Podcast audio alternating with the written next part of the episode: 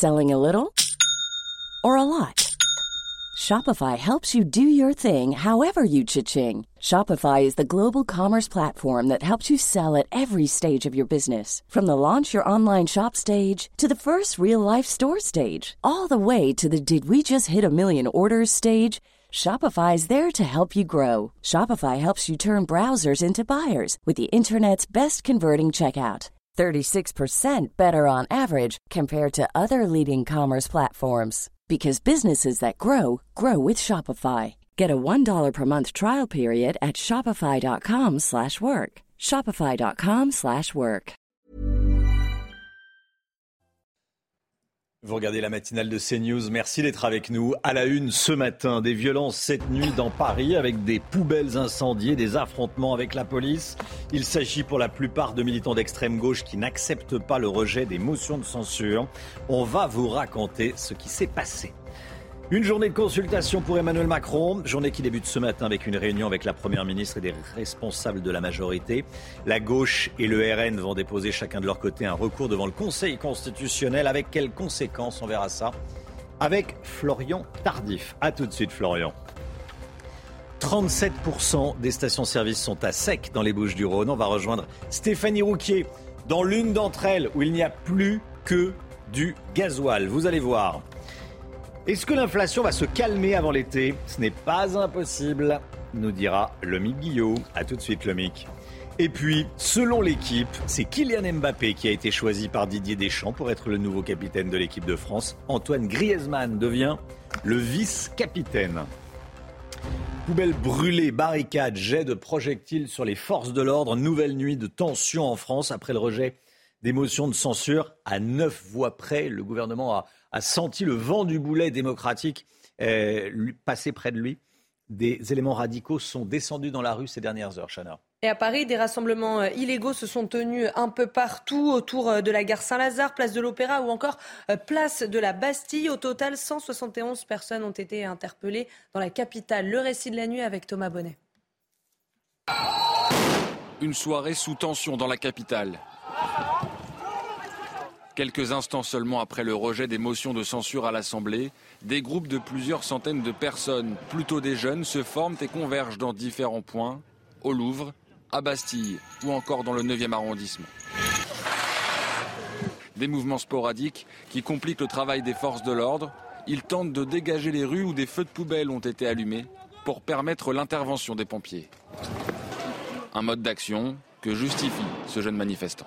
Nous, en tout cas le peuple et nous les jeunes, moi je parle en tant que jeune mais je m'allie aussi à tout le monde, et eh ben on est obligé d'en arriver là pour se faire entendre. Parfois il faut crier. Parfois il faut crier pour se faire entendre, c'est malheureux. Une soirée de tension qui aura donc contraint les forces de l'ordre à de multiples interventions. Au total, ce sont 171 personnes qui ont été interpellées ce lundi dans les rues de Paris. Et il y a eu des manifestations illégales un petit peu partout sur le territoire. On va regarder ces images prises à Lyon, à Bordeaux, à Lille ou encore à Rennes. Tous ces rassemblements ont été émaillés de violence, vous le voyez euh, sur ces images qu'on vous montre. Tout comme à Strasbourg, où cinq personnes ont été interpellées, Chana. Hein. Oui, écoutez la réaction de ces manifestants strasbourgeois. Ils regrettent l'adoption en force, selon eux, de la réforme des retraites.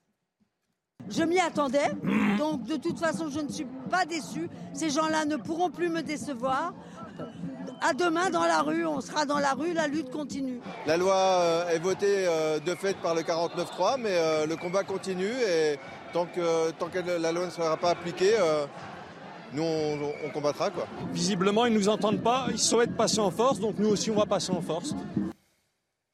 Voilà ce qui se disait hier soir à Strasbourg. Emmanuel Macron va recevoir ces ministres, ce matin, avec la première d'entre elles, Elisabeth Borne, plusieurs ministres qui sont en première ligne dans la réforme des retraites, Bruno Le Maire, Olivier Dussopt, Gabriel Attal, Olivier Véran et Gérald Darmanin. Hein. Les chefs des partis et groupes parlementaires de la majorité euh, seront euh, également présents. Et à 13h, le chef de l'État déjeunera avec Yael Braun-Pivet et Gérard Larcher, respectivement euh, président de l'Assemblée nationale et du Sénat. Et ce soir, Emmanuel Macron recevra les députés et sénateurs de la majorité.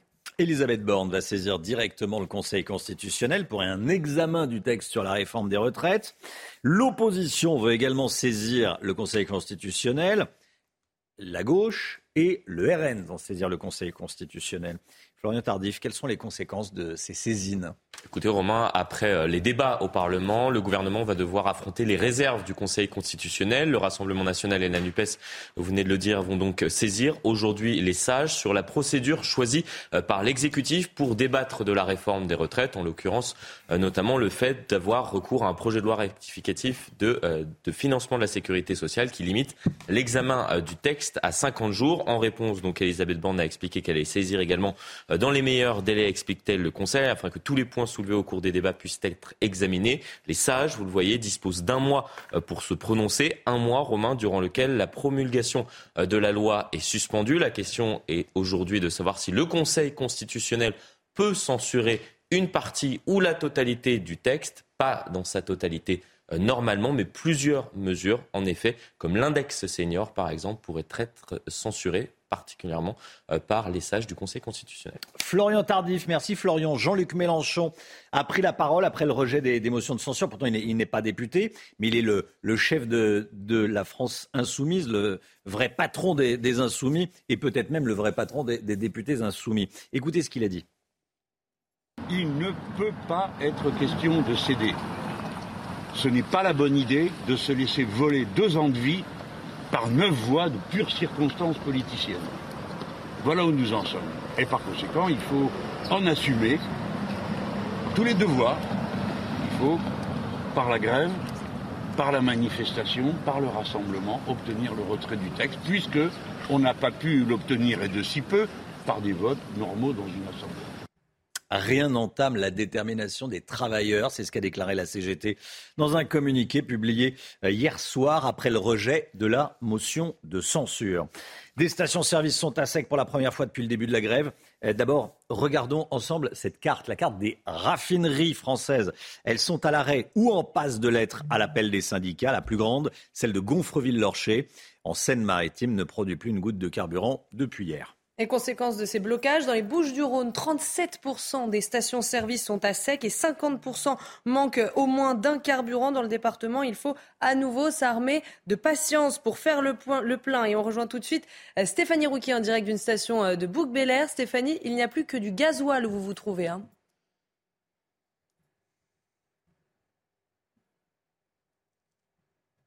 Qui est ouverte avec des automobilistes qui font le plein, le plein parce que je peux vous dire que ces temps-ci, eh bien, c'est très tendu dans le département. Vous l'avez dit, euh, il y a de nombreuses stations service qui sont à sec. Ici, euh, cette station a été réapprovisionnée euh, dans la nuit seulement en gazole, mais vous le voyez, il est très tôt, mais il y a quand même une file d'attente qui est en train de se former. Alors j'ai pu parler avec de nombreux automobilistes qui m'expliquent que, eh bien, certes, ils subissent des répercussions de ces grèves de raffinerie, mais euh, tout de même, eh bien, ils m'expliquent euh, qu'ils soutiennent ce mouvement de grève. Il ne faut rien lâcher, m'ont-ils expliqué, même si certains m'ont raconté que hier, eh bien, ils ont fait plus de deux heures de queue pour faire le plein. Vous voyez, ici, il y a des petits chanceux qui peuvent bien démarrer leur journée. Effectivement, euh, ça commence à devenir compliqué. Merci beaucoup Stéphanie Rouki. On va vous retrouver euh, tout au long de la, de, la matinale. Les poubelles continuent de déborder dans plusieurs villes de France. Plus de 9000 tonnes de déchets non ramassés euh, dans la capitale. Les poubelles qui s'accumulent de jour en jour. Mathilde Ibanez en direct du 8e arrondissement de Paris. Quelle est la situation sur place, Mathilde?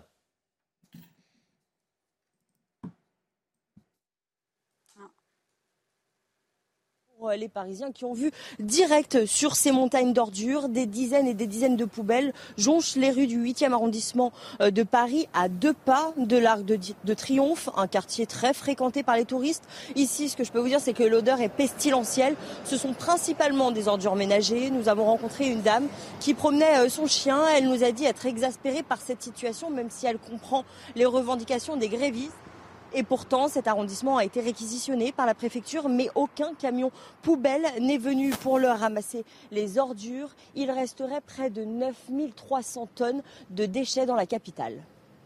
Merci beaucoup Mathilde. Hugo Bernalicis, à nouveau sanctionné, le député La France Insoumise, sanctionné hier soir pour avoir fait un live sur le réseau social Twitch dans l'hémicycle de l'Assemblée nationale, ce qui est totalement interdit. Et c'était pendant une séance dédiée au JO 2024, séance crispée par les tensions autour des retraites. Le président de séance, Sébastien Chenu, a infligé un rappel à l'ordre avec inscription au procès verbal au député LFI du Nord, Hugo Bernalicis, qui se verra donc privé pendant un mois du quart de son indemnité parlementaire.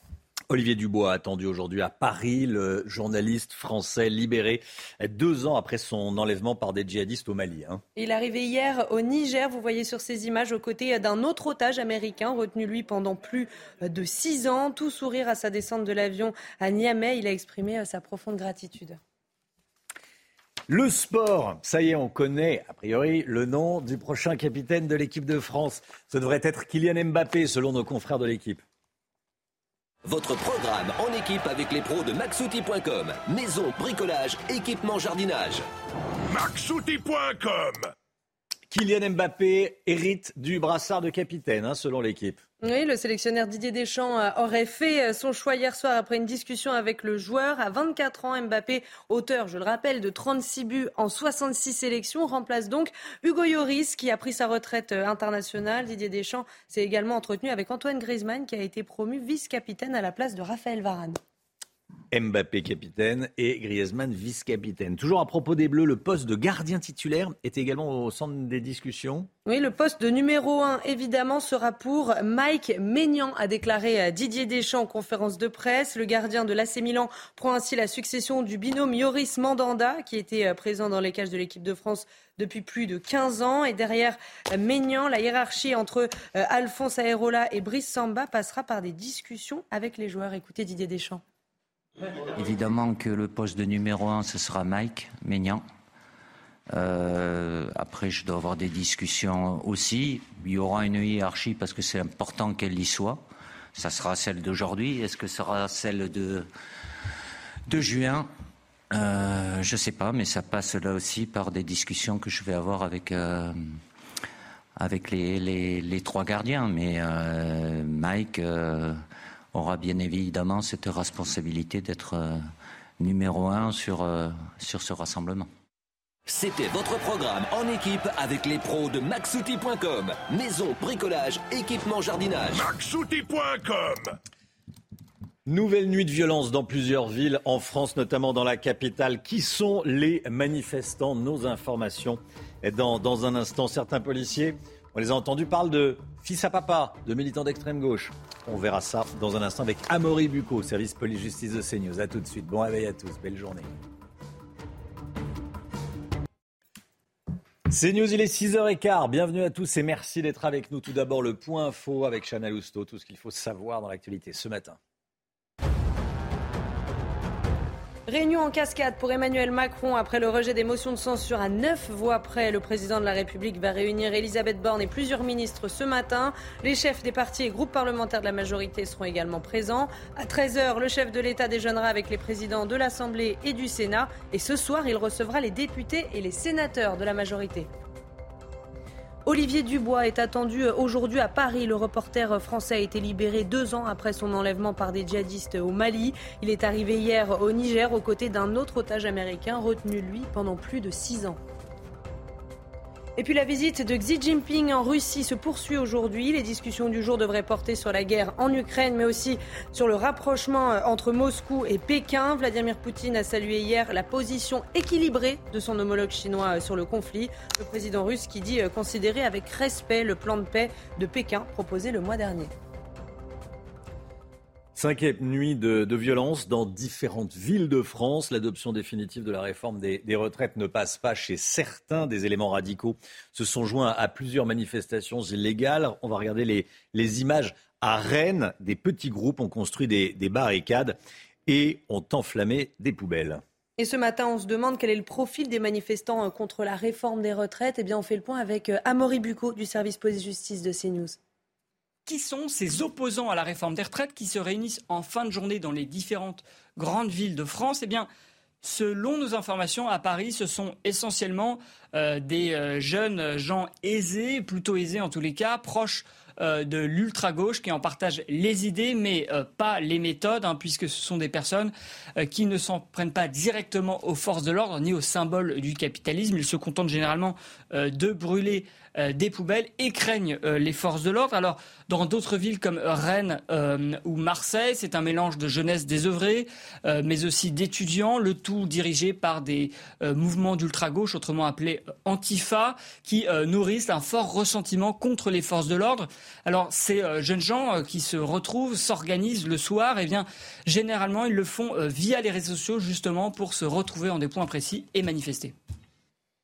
Voilà, et puis certains étudiants cherchent à bloquer des universités. C'est le cas à Tolbiac, dans le 13e arrondissement de la capitale. Plusieurs centaines d'étudiants, de militants ont voté hier l'occupation des bâtiments. Hein. Et des blocages étaient également organisés à Montpellier, Lille 2, Paris 8 et Saint-Étienne. Le syndicat étudiant euh, L'Alternative comptabilisait une cinquantaine d'universités et d'écoles mobilisées en France. Sur le campus de Tolbiac, le représentant syndical Antoine Tedesco annonce un cap dans la mobilisation. Écoutez.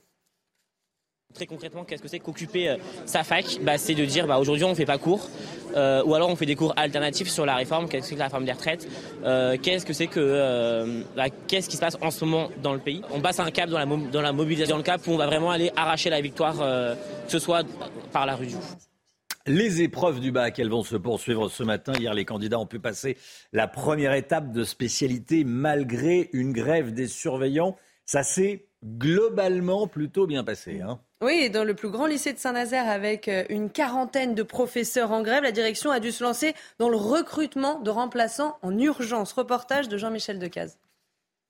Les élèves sont convoqués pour 13h30.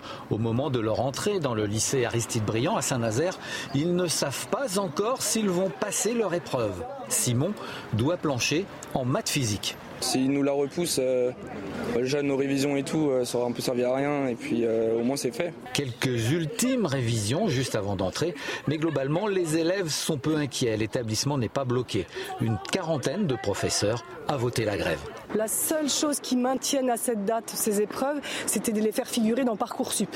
Mais l'année dernière, ça ne s'est pas fait, c'était pas un problème. C'est en cela que les, grévistes, professeurs grévistes, on n'a pas le sentiment de, de faire quelque chose de de scandaleux. 14 heures, les copies sont distribuées. La direction a réussi à remplacer les professeurs grévistes. Donc les épreuves ont lieu, mais euh, les épreuves ne se déroulent pas comme si de rien n'était. la direction du lycée a dû mobiliser euh, des personnels euh, de la vie scolaire, des personnels d'intendance, et dans beaucoup de salles, il y a quand même 15 surveillants, alors que la norme, c'est deux. La grève des professeurs a été votée jusqu'à ce mardi. C'est News, il est 6h19. Bon réveil à tous. Merci d'être avec nous dans un instant. On va parler des prix. On en parle beaucoup des prix. Bah oui, c'est le sujet du moment. L'inflation. La hausse des prix alimentaires pourrait ralentir avant l'été, nous dit la Banque de France. Il faut croire la Banque de France. Je poserai la question à l'homme Guillot. A tout de suite. Rendez-vous avec Pascal Pro dans l'heure des pros, du lundi au vendredi de 9h à 10h30. L'économie, l'inflation, les prix, selon les dernières prévisions de la Banque de France publiées hier, la hausse des prix devrait ralentir au second semestre. En clair, après l'été. En clair, l'inflation pourrait être moins forte à partir de juin, mais les prix sont-ils susceptibles de baisser pour autant, le Guillaume Effectivement, Romain, il ne faut pas crier victoire euh, trop vite. Hein. que l'inflation ralentisse, c'est une, une bonne chose, une très bonne chose, mais moins de hausse, ça ne veut pas dire pour autant des baisses. Ce que prévoit la Banque de France, c'est une inflation moins forte que prévu et qui commencerait à refluer, vous l'avez dit, à partir de juillet. En clair, on terminerait l'année avec 5,4% d'inflation contre une prévision initiale de 6% en décembre. Mais attention, cette inflation moins forte que redoutée est surtout due à la relative accalmie sur le front de l'énergie. Pour l'alimentation, ce n'est pas encore le cas, mais la Banque de France a quand même de bonnes nouvelles. Elle signale que le cours des matières premières agricoles a lui aussi commencé à baisser, de même que le prix des intrants, les, engrais en gros, ce qui devrait se répercuter plus ou moins rapidement sur les prix de l'alimentation. L'opération trimestre anti-inflation n'aura pas d'effet? Alors, on espère quand même que si. Le principal effet attendu, en réalité, c'est celui de la renégociation des prix entre les industriels et la grande distribution. Vous le savez, on en a parlé, les négociations, c'était une fois par an. Là, elles vont pouvoir avoir lieu dès le mois de mai. Ça a encore été avancé par rapport au calendrier euh, initial, donc dès le mois de mai, potentiellement des baisses. Il y avait eu 10% d'augmentation en mars qui s'ajoutait aux 16% et quelques d'inflation sur l'alimentation. Là, on espère peut-être que dès le mois de mai ou début juin, on aura enfin des baisses sur les produits alimentaires. Alors, le gouvernement semble aussi vouloir revenir sur l'interdiction des promotions trop importantes. Expliquez-nous. Bah oui, ça semble un peu paradoxal. On est en ce moment en train de dire qu'il faut faire des économies, limiter l'inflation, et on interdit dans le même temps les promotions euh, trop importantes jugées trop importantes sur les produits notamment d'hygiène. Jusque-là, il pouvait y avoir dans les supermarchés des promotions jusqu'à 70% de réduction sur certains produits. Ça va être désormais encadré par la loi et limité à 34%. Alors Bruno Le Maire a dit qu'il voulait éventuellement revenir sur cette mesure et permettre, autoriser des promotions jusqu'à 50%, mais juste sur les produits d'hygiène. Il y a une loi, la loi Egalim, qui impose les mêmes limitations des promotions sur l'alimentation. Elle devait se terminer le 15 avril 2023, mais le gouvernement a décidé de prolonger cette loi pour trois ans. On se dit que vu le contexte, ce serait peut-être intelligent, malin ou opportun d'attendre, de décaler de quelques mois cette mesure et de permettre également des promotions plus importantes sur les produits alimentaires. Lomic Guillot, merci beaucoup Lomic. Les prix vont-ils commencer à baisser avant l'été? Rien n'est moins sûr, hein, si je vous suis. Oui, il euh, faut, croiser les doigts et brûler un cierge. Hein. Merci beaucoup Lomic. Allez, le temps tout de suite, Alexandra Blanc. La météo avec People and Baby. Des crèches où les enfants apprennent en s'amusant. Alexandra Blanc avec nous. Alexandra, vous nous dites que c'est le retour de la pluie en cette journée de mardi. Hein. Oui, retour de la pluie avec en prime romain des températures assez contrastées. On n'est pas tous logés à la même enseigne, vous le savez, avec des températures un petit peu plus hivernales ce matin, notamment du côté du Puy-en-Velay, avec en moyenne moins 1 degré du côté de la Haute-Loire, contre déjà 12 degrés à Porquerolles dans le Var ou encore près de 11,7 degrés à Nice. Ce sont des températures vraiment contrastées avec donc, selon les régions, eh bien, des températures plus ou moins élevées. Quand le ciel est dégagé, les températures ont tendance à baisser. C'est d'ailleurs le cas euh, pour le Puy-en-Velay ce matin sur les régions du Nord. Ça va rester très doux. On va le voir dans un instant en raison de la couverture nuageuse. Alors cette journée de mardi, eh bien, elle est marquée par l'arrivée d'une nouvelle perturbation que l'on retrouve ce matin, vous le voyez, entre les Charentes et la Normandie. Alors rassurez-vous, c'est une perturbation de faible activité, mais qui donne quand même ce matin un temps bien nuageux et localement quelques averses. Ça, c'est une bonne nouvelle, puisque vous le savez, on manque d'eau et quasiment l'ensemble des régions françaises souffrent de la sécheresse. On a également un petit peu de brouillard le long de la Garonne ou encore en remontant vers la Bourgogne et puis dans l'après-midi, la perturbation va progresser, vous le voyez, entre l'Occitanie, les régions centrales ou encore en remontant vers les Ardennes avec toujours quelques faibles pluies, un temps très très nuageux, très brumeux également. Et puis regardez, à l'arrière, on retrouve quelques éclaircies, notamment entre la Bretagne ou encore la Normandie, avec en prime le retour d'un petit peu de vent près des côtes de la Manche. Et puis si vous êtes autour du golfe du Lion, regardez, les nuages sont présents ce matin, mais dans l'après-midi, on va retrouver un ciel globalement assez dégagé avec en prime des températures printanières. Ce matin, grande douceur à Nice ou encore euh, du côté de Cannes. Température très douce également pour le bassin parisien ou encore pour la Bretagne. Je vais vous expliquer pourquoi. Parce qu'il y a beaucoup de nuages ce matin, donc couverture nuageuse. Les températures ont tendance à moins baisser. Et puis dans l'après-midi, regardez les températures qui sont très douces pour la saison. C'est vraiment printanier. 16 degrés en moyenne à Paris, 19 degrés à Grenoble, tout comme du côté de Perpignan. Vous aurez 18 degrés à Toulouse, tout comme du côté de Lyon et en moyenne 17 degrés à Rennes. Ce sont des températures qui restent légèrement au-dessus des normales de saison. On prend la direction à présent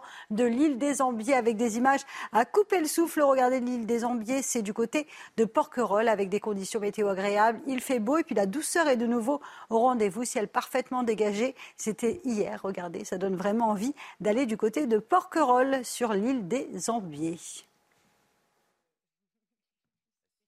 C'était la météo avec People and Baby. Des crèches où les enfants apprennent en s'amusant. CNews, il est 6h28. Merci d'être avec nous. Merci d'avoir choisi CNews pour démarrer euh, cette journée. Bonne fête aux Clémences. C'est la Sainte Clémence. On a vu ça dans l'éphéméride à 5h55 avec Alexandra, euh, Alessandra euh, Martinez.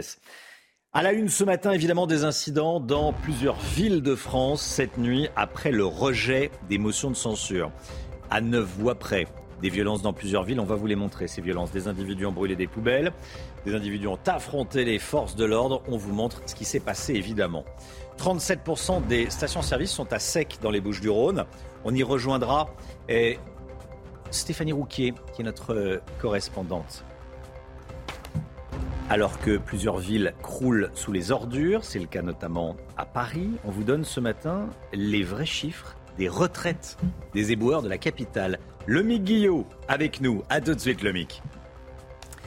Les républicains n'ont jamais été aussi divisés. Un conseil stratégique se tient ce matin. Comment cela peut évoluer Les informations de Florian Tardif? Cinquième nuit consécutive de violence dans plusieurs villes de France. L'adoption définitive de la réforme des, retraites ne passe pas chez certains individus. Vous le voyez, il y a eu des violences à Rennes, à Bordeaux, à Lyon ou encore à Lille. Oui, des éléments radicaux se sont joints à plusieurs manifestations illégales et ce matin, les dégâts sont conséquents. Le récit de la nuit avec euh, Thomas Bonnet. Aux quatre coins du pays, les mêmes images. Des feux de poubelle et des barricades, ici à Rennes. Ils étaient entre 300 et 500 à manifester selon la préfecture. Des rassemblements qui ont nécessité l'intervention des pompiers et des forces de l'ordre. À Lille aussi, où la police a dû faire usage de gaz lacrymogène pour disperser une foule de quelques centaines de personnes. Partout, la même colère et des tensions. Les mêmes slogans ont ainsi retenti de Bordeaux.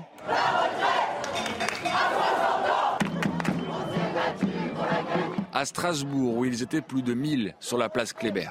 Ah bah, qui sème le vent, euh, récolte la tempête. Hein, je veux dire, euh, voilà il faut, faut s'y attendre. Visiblement, ils ne nous entendent pas, ils souhaitent passer en force, donc nous aussi, on va passer en force. Face à face tendu ici, à Clermont-Ferrand, à proximité de la préfecture. Ces rues du centre-ville lyonnais témoignent aussi des dégradations commises lors des manifestations. Des rassemblements dans de nombreuses villes qui ont conduit à de multiples interpellations. Plusieurs policiers ont également été blessés. Des violences également dans la capitale, dans les quartiers de la gare Saint-Lazare, autour de la place de, l'Opéra ou, ou, encore autour de, de la place de la Bastille.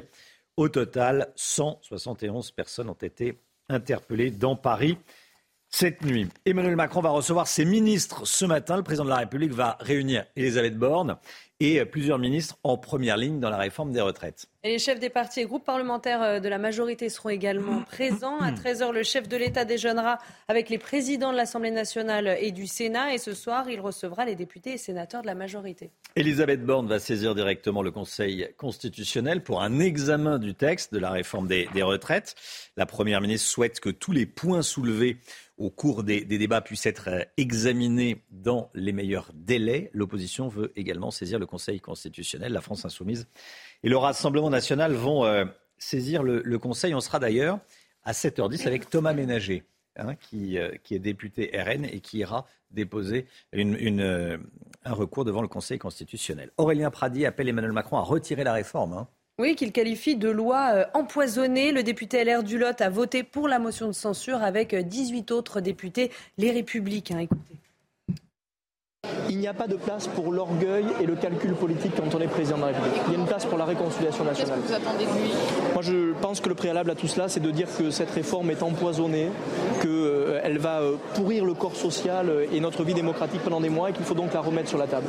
Et je suis prêt à participer, comme tous mes collègues, de quelque bord politique que ce soit, à un nouveau débat serein et clair sur la réforme des retraites chez les Républicains, conseil stratégique, euh, aux airs de règlement de compte probablement. Mmh. Florian Tardif avec nous, les LR sont plus divisés que jamais. Hein. Oui, écoutez Romain, les républicains sont dans une marmite qui bout à feu doux. Soit ils continuent de barboter comme cela en risquant la mort, soit ils sautent de la marmite. Hier, 19 d'entre eux ont décidé de sauter de la marmite, à commencer par Aurélien Pradier, en votant cette motion de censure de Charles de Courson contre l'avis de leur président de groupe, Olivier Marlex, de quoi faire éclater effectivement au grand jour les divisions internes. Un comité stratégique est organisé euh, ce matin à 8h30 afin de faire un point, vous l'avez compris, sur la situation, situation compliquée pour le parti. L'exclusion de ce dernier des députés frondeurs semble peu certain. Pourquoi, Romain? Tout simplement parce que le parti ne peut être amputé d'un tiers de ses membres. Je parle bien évidemment euh, des députés à l'Assemblée nationale. L'urgence aujourd'hui pour le parti est de retrouver de la cohérence, de la stabilité et donc de tenter euh, de faire baisser la température pour ceux qui restent et éviter une mort certaine. Florian Tardif, merci beaucoup Florian. Des stations-service à sec pour la première fois depuis le début de la grève. C'est le cas dans les Bouches du Rhône. Les raffineries françaises sont à l'arrêt, ou en passe de l'être, hein, selon les, les syndicats. Conséquence dans les Bouches du Rhône. 37% des stations essence sont à sec et 50% manquent au moins d'un carburant. Laure Para en direct avec nous depuis une station-service à Marseille. Laure, ça fait déjà une demi-heure que vous faites la queue pour faire le plein. Hein Effectivement, ça fait maintenant plus d'une demi-heure, Romain, que je fais la queue dans cette station-là que vous voyez à l'image, qui est aux portes de Marseille, où eh bien, j'ai vu, hein, en partant pour couvrir pour CNews les opérations escargot qui ont prévu la CGT aujourd'hui dans le département, eh bien, en partant en direction de Salon de Provence, j'ai vu que cette station affichait les prix sur le 98 ou encore le diesel et l'Ultimate et encore le gasoil. Du coup, je me suis dit, je vais en profiter et je ne suis pas la seule. Hein. il y a des dizaines de voitures derrière moi et devant moi, quand je me suis faufilée dans la file d'attente, il y avait déjà bien 15 à 17 voitures. Vous le disiez, 37% des stations sont quasiment à sec ou avec un seul carburant à la vente. Et si c'est lent, c'est qu'une seule pompe hein, de cette station est ouverte. J'essaye de vous la montrer. Donc c'est au goutte à goutte, hein, si je peux m'exprimer ainsi, que les automobilistes arrivent plutôt avec le sourire une fois qu'ils atteignent la pompe pour remettre du carburant. la journée va être compliquée dans les Bouches du Rhône Romain, puisqu'à la fois, eh bien, il y a cette pénurie d'essence dans de nombreuses stations, et à la fois, euh, la CGT et l'intersyndicale a annoncé une journée euh, sobriété énergétique sur les routes. En gros, que toute la circulation sera très ralentie à partir probablement de 8-9 heures, euh, surtout aux portes des grandes villes. Mmh. On voit sur vos images, il n'y a qu'une file. la file de droite est neutralisée? Euh, oui, oui, il y a une seule file d'attente pour accéder à une seule pompe, en fait. C'est pour ça que c'est lent. Alors j'imagine que c'est pour euh, euh, probablement faire en sorte que ça s'organise et qu'il n'y ait pas de débordement ni de bouchons autour de la station. Mais c'est vrai que du coup, ça implique que bah, c'est très lent. Hein. Ça fait mmh. maintenant depuis 5h20 que je suis dans la file d'attente, Romain. Merci beaucoup, Laure. Euh, bon courage à, tous ceux qui cherchent de l'essence dans les, dans les Bouches du Rhône. Ça risque d'être compliqué. On sera en direct tout au long de la matinale euh, depuis euh, Marseille et ses, et ses environs. Cette information que je voulais vous donner ce matin. Alors que la grève des éboueurs se poursuit, le quotidien L'Opinion révèle ce matin les vrais chiffres de l'âge de départ en retraite des agents de la propreté de Paris. C'est vrai qu'on a du mal à entendre parler de propreté de Paris en ce moment, parce qu'il y a des tonnes de, poubelles qui, s'accumulent. Bon, Lomi Guillot, on découvre qu'ils seront, que les, les éboueurs seront en réalité peu impactés par la réforme, c'est cela?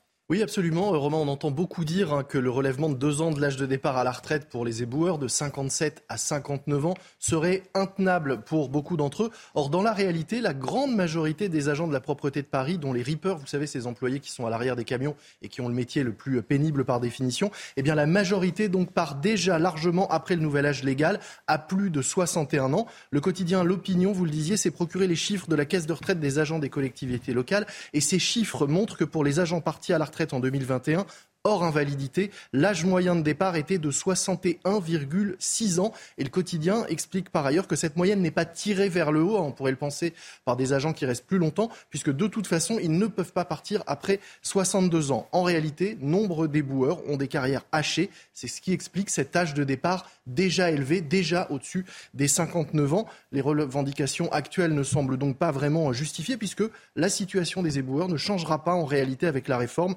leur âge de départ étant déjà supérieur à la future limite. D'ailleurs, bon nombre d'agents hein, semblent avoir compris cela et semblent en avoir conscience, puisque selon le Parisien, cette fois-ci, il n'y aurait en réalité que 6,2% de grévistes dans leur rang, 6,2% qui bloquent tout. C'est une minorité donc, mais qui, il faut le dire, hein, reçoit aussi l'aide d'étudiants et de militants de la gauche radicalisée qui empêchent, nous dit le Parisien, la sortie des engins depuis les garages en les bloquant. Lomic Guillot, merci beaucoup Lomic. Elisabeth Borne doit-elle démissionner? La question se pose ce matin après l'adoption, euh, de la réforme des, retraites et au lendemain du, rejet des motions de censure. Oui, l'opposition demande clairement le départ de la Première ministre. Écoutez. Un gouvernement qui est d'ores et déjà mort aux yeux des Français, qui n'a plus aucune légitimité et évidemment une Première ministre qui n'a ni légitimité ni pouvoir pour pouvoir continuer son action. Elisabeth Borne peut-elle rester. Tiens, cette question, je vous la pose, Florent Tardif. Elle peut rester, elle va rester? Cela va être compliqué puisqu'elle ressort bien évidemment affaiblie par cette séquence parlementaire avec l'utilisation de différents, notamment de, de différentes Écoutez, je perds mes, mes mots, mais notamment du 49.3, du 47.1, etc., qui sont euh, autant d'outils parlementaires donc, inscrits au sein de la Constitution. Voici, je, je retrouve enfin mes, mes, mots. Donc oui, elle sort affaiblie de, de, cette séquence. Après, reste à Emmanuel Macron euh, de décider ou non si il doit se séparer euh, d'Elisabeth Borne. C'est une option, effectivement, qui est sur la table. Elisabeth Borne est allée jusqu'au bout de la réforme des retraites. Elle devrait être promulguée, sauf si le Conseil constitutionnel retoque une partie euh, euh, du, texte. Mais, euh, mais, voilà, la décision, bien évidemment, revient au, chef de l'État. Décidera-t-il, oui ou non, de se séparer d'Elisabeth Borne? S'il se sépare aujourd'hui d'Elisabeth Borne, cela voudra dire que ça sera l'une des ministres, première ministre, qui sera restée le moins longtemps en poste tout comme Edith Cresson. On la comparera à Edith Cresson, bien sûr. ça fera, ça fera une mauvaise image pour, pour le président de la République. Effectivement, merci beaucoup Florian. Tiens, il y en a un qui vient d'être nommé capitaine. C'est Kylian Mbappé. On en parle tout de suite. Votre programme en équipe avec les pros de maxouti.com. Maison, bricolage, équipement, jardinage. maxouti.com. Le brassard de capitaine pour Kylian Mbappé. C'est l'information de nos confrères de l'équipe. Kylian Mbappé aurait été désigné capitaine de l'équipe de France. Le sélectionneur Didier Deschamps a fait son choix hier soir après une discussion avec le joueur. À 24 ans, Mbappé, auteur de 36 buts et en 66 sélections, remplace donc Hugo Lloris qui a pris sa retraite euh, internationale. Et Didier Deschamps s'est également entretenu avec Antoine Griezmann qui lui a été promu euh, vice-capitaine à la place de Raphaël Varane. C'était votre programme en équipe avec les pros de maxouti.com. Maison, bricolage, équipement, jardinage. maxouti.com. Des poubelles qui continuent de déborder dans plusieurs villes, notamment dans Paris, où l'on va retrouver Mathilde Ibanez avec Pierre-François Altermat dans un instant, juste après la pause publicitaire. A tout de suite, bon réveil à tous.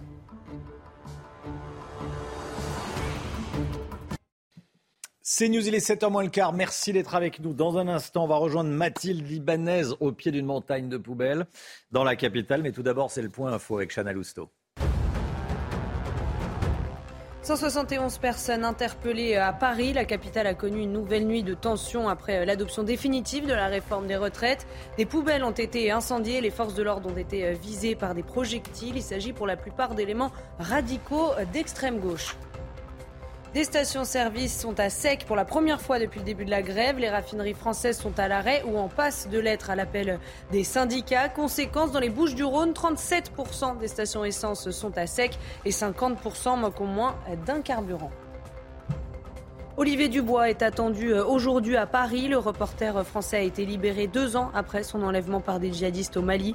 Il est arrivé hier au Niger aux côtés d'un autre otage américain retenu lui pendant plus de six ans.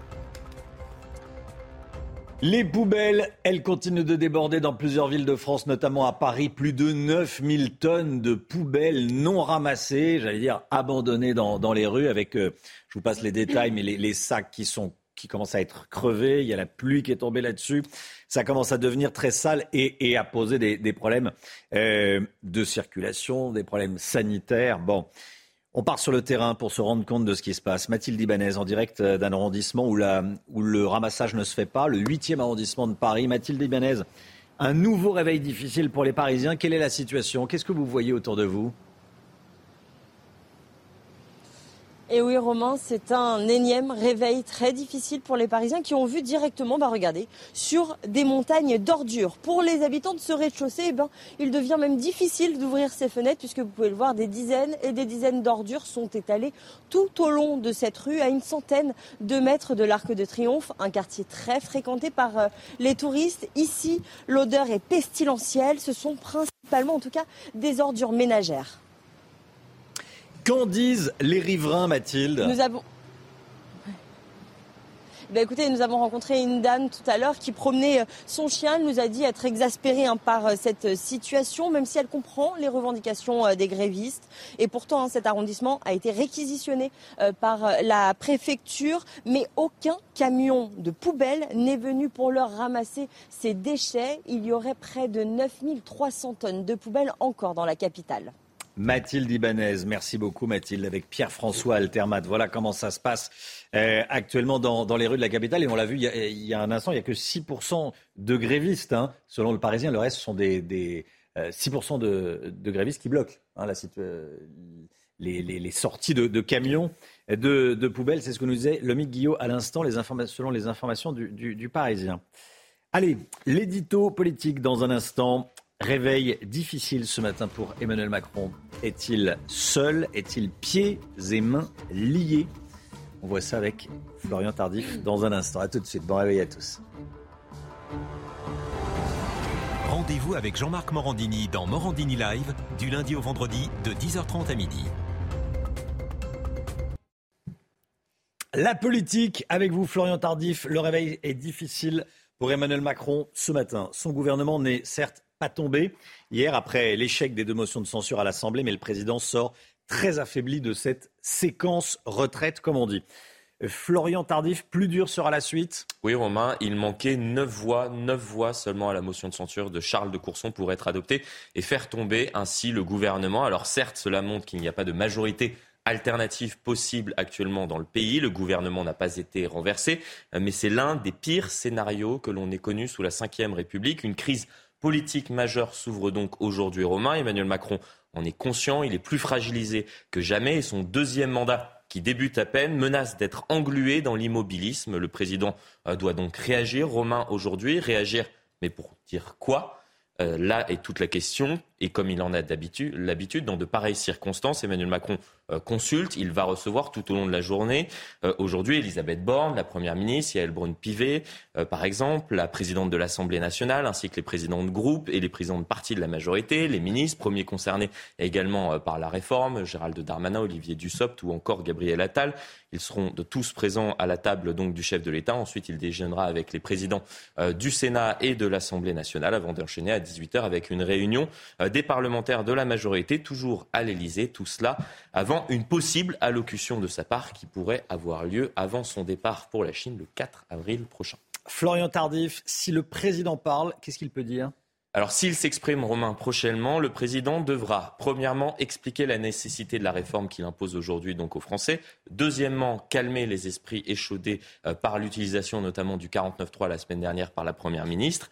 Et troisièmement, peut-être le plus important, ouvrir des perspectives, c'est-à-dire euh, dégager un espace lui permettant de continuer d'agir, car le risque, j'en parlais à l'instant, euh, pour Emmanuel Macron, est qu'il se chiraquise, c'est-à-dire que faute de majorité absolue à l'Assemblée nationale, faute d'alliés euh, solides, les LR étant plus divisés que jamais, on en a parlé durant cette matinale, le président pourrait se voir les mains liées et son quinquennat basculer donc dans une forme d'immobilisme, soit l'inverse de la promesse initiale du macronisme qui est de transformer en profondeur le pays, mais le peut-il encore transformer en profondeur le pays? Pas sûr, Romain, car il ne dispose aujourd'hui euh, plus du capital euh, nécessaire pour mener des réformes difficiles. Le dialogue avec les syndicats est rompu, le lien avec les Français distendu. 70% euh, de la population est mécontente de la politique du chef de l'État et ce dernier dispose de moins d'alliés, donc potentiels encore qu'hier. Euh, par rapport donc aux alliés qu'il pouvait avoir au Parlement. La question qui se pose aujourd'hui est donc que peut-il faire? La réponse, Romain, plus grand-chose. Florian Tardif, merci beaucoup Florian. 8h15, soyez là. Laurence Ferrari recevra ce matin Alexis Corbière, député La France Insoumise de Seine-Saint-Denis. La musique, tout de suite. Comme tous les matins, on vous fait découvrir un nouveau clip, un nouveau titre, Christine on the Queen, ce matin. Détendez-vous devant votre programme avec Imola, fabricant de canapés et fauteuils de relaxation. Et en attendant de découvrir son album qui paraîtra en juin prochain, Christine and the Queens qui dévoile un nouveau clip sur le titre Be Honest.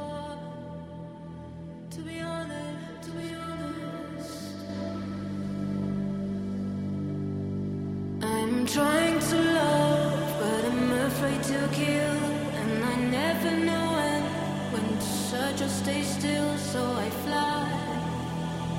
To be honest with you.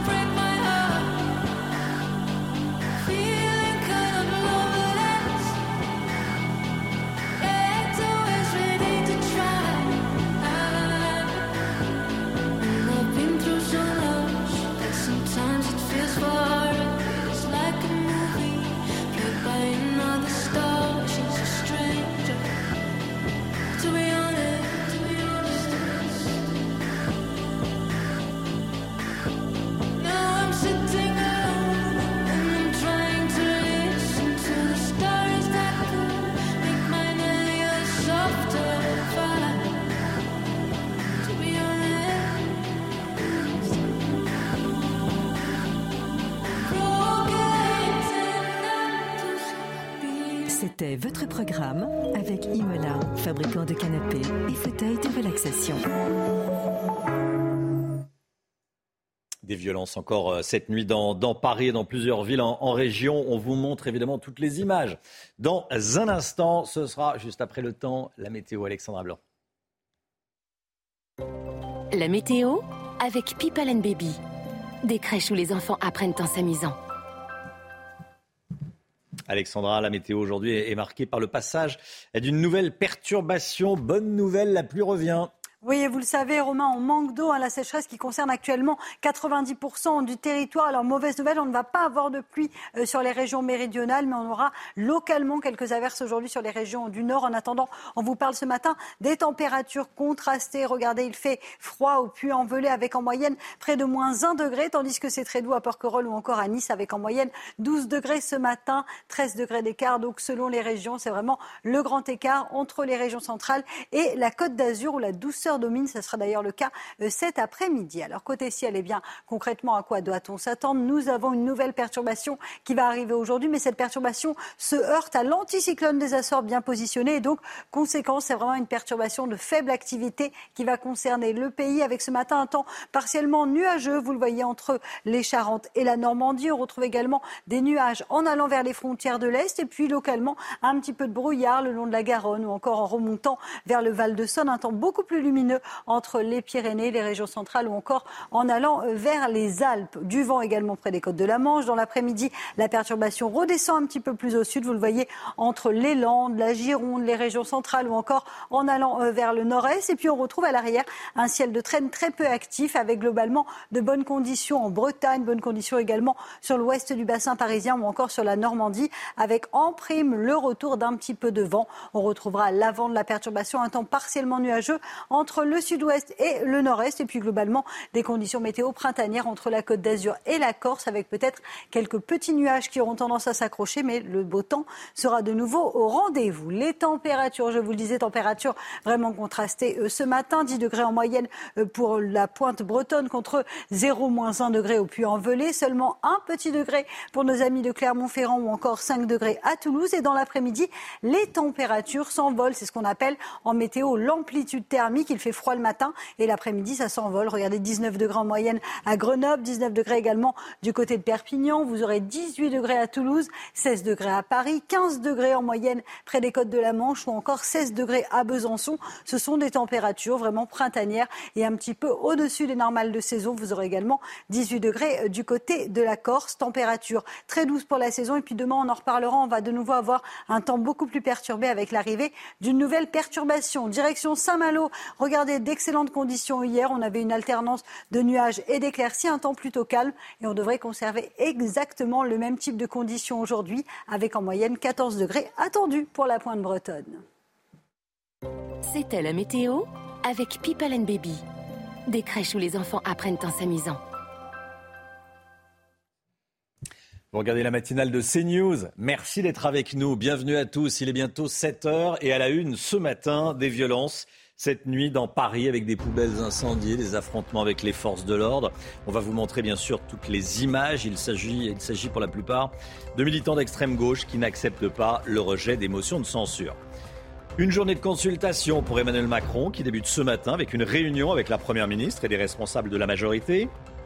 La gauche et le RN vont déposer, chacun de leur côté, un recours devant le Conseil constitutionnel. Avec quelles conséquences? On verra dans un instant cela avec vous, Florian Tardif. Et puis on accueille Thomas Ménager, député RN du Loiret, qui va déposer ce recours devant le Conseil constitutionnel ce matin. Bonjour monsieur le député, merci d'être avec nous et à tout de suite. 37% des stations-service sont à sec dans les Bouches du Rhône. On va rejoindre dans un instant Stéphanie Rouquier dans l'une d'entre elles. Pierre Chasseret sera également avec nous pour en parler. Il nous donnera les applis, les bons plans pour euh, savoir quelles sont les stations où il y a encore de l'essence. Et puis, selon l'équipe, c'est Kylian Mbappé qui a été choisi par Didier Deschamps pour être le nouveau capitaine de l'équipe de France. Antoine Griezmann devient le vice-capitaine. Poubelles brûlées, barricades, jets de projectiles sur les forces de l'ordre. Nouvelle nuit de tension en France après le rejet à neuf voix près des motions de censure. Des éléments radicaux sont descendus dans les rues. À Paris, il y a eu des rassemblements illégaux et un petit peu partout autour de la gare Saint-Lazare, place de l'Opéra ou encore place de la Bastille. Oui, au total, 171 personnes ont été interpellées dans la capitale. Le récit de la nuit avec euh, Thomas Bonnet. Une soirée sous tension dans la capitale. Quelques instants seulement après le rejet des motions de censure à l'Assemblée, des groupes de plusieurs centaines de personnes, plutôt des jeunes, se forment et convergent dans différents points, au Louvre, à Bastille ou encore dans le 9e arrondissement. Des mouvements sporadiques qui compliquent le travail des forces de l'ordre. Ils tentent de dégager les rues où des feux de poubelle ont été allumés pour permettre l'intervention des pompiers. Un mode d'action que justifie ce jeune manifestant. Nous, en tout cas le peuple et nous les jeunes, moi je parle en tant que jeune mais je m'allie aussi à tout le monde, et eh ben on est obligé d'en arriver là pour se faire entendre. Parfois il faut crier. Parfois il faut crier pour se faire entendre, c'est malheureux. Une soirée de tension qui aura donc contraint les forces de l'ordre à de multiples interventions. Au total, ce sont 171 personnes qui ont été interpellées ce lundi dans les rues de Paris des manifestations et des affrontements également dans plusieurs villes en région. Regardons ensemble euh, ces images prises à Lyon, Bordeaux, Lille ou encore Rennes. Tous ces rassemblements ont donc été émaillés de violence. Elisabeth Borne va saisir directement le Conseil constitutionnel pour un examen du texte de la réforme des retraites. L'opposition veut également saisir le Conseil constitutionnel.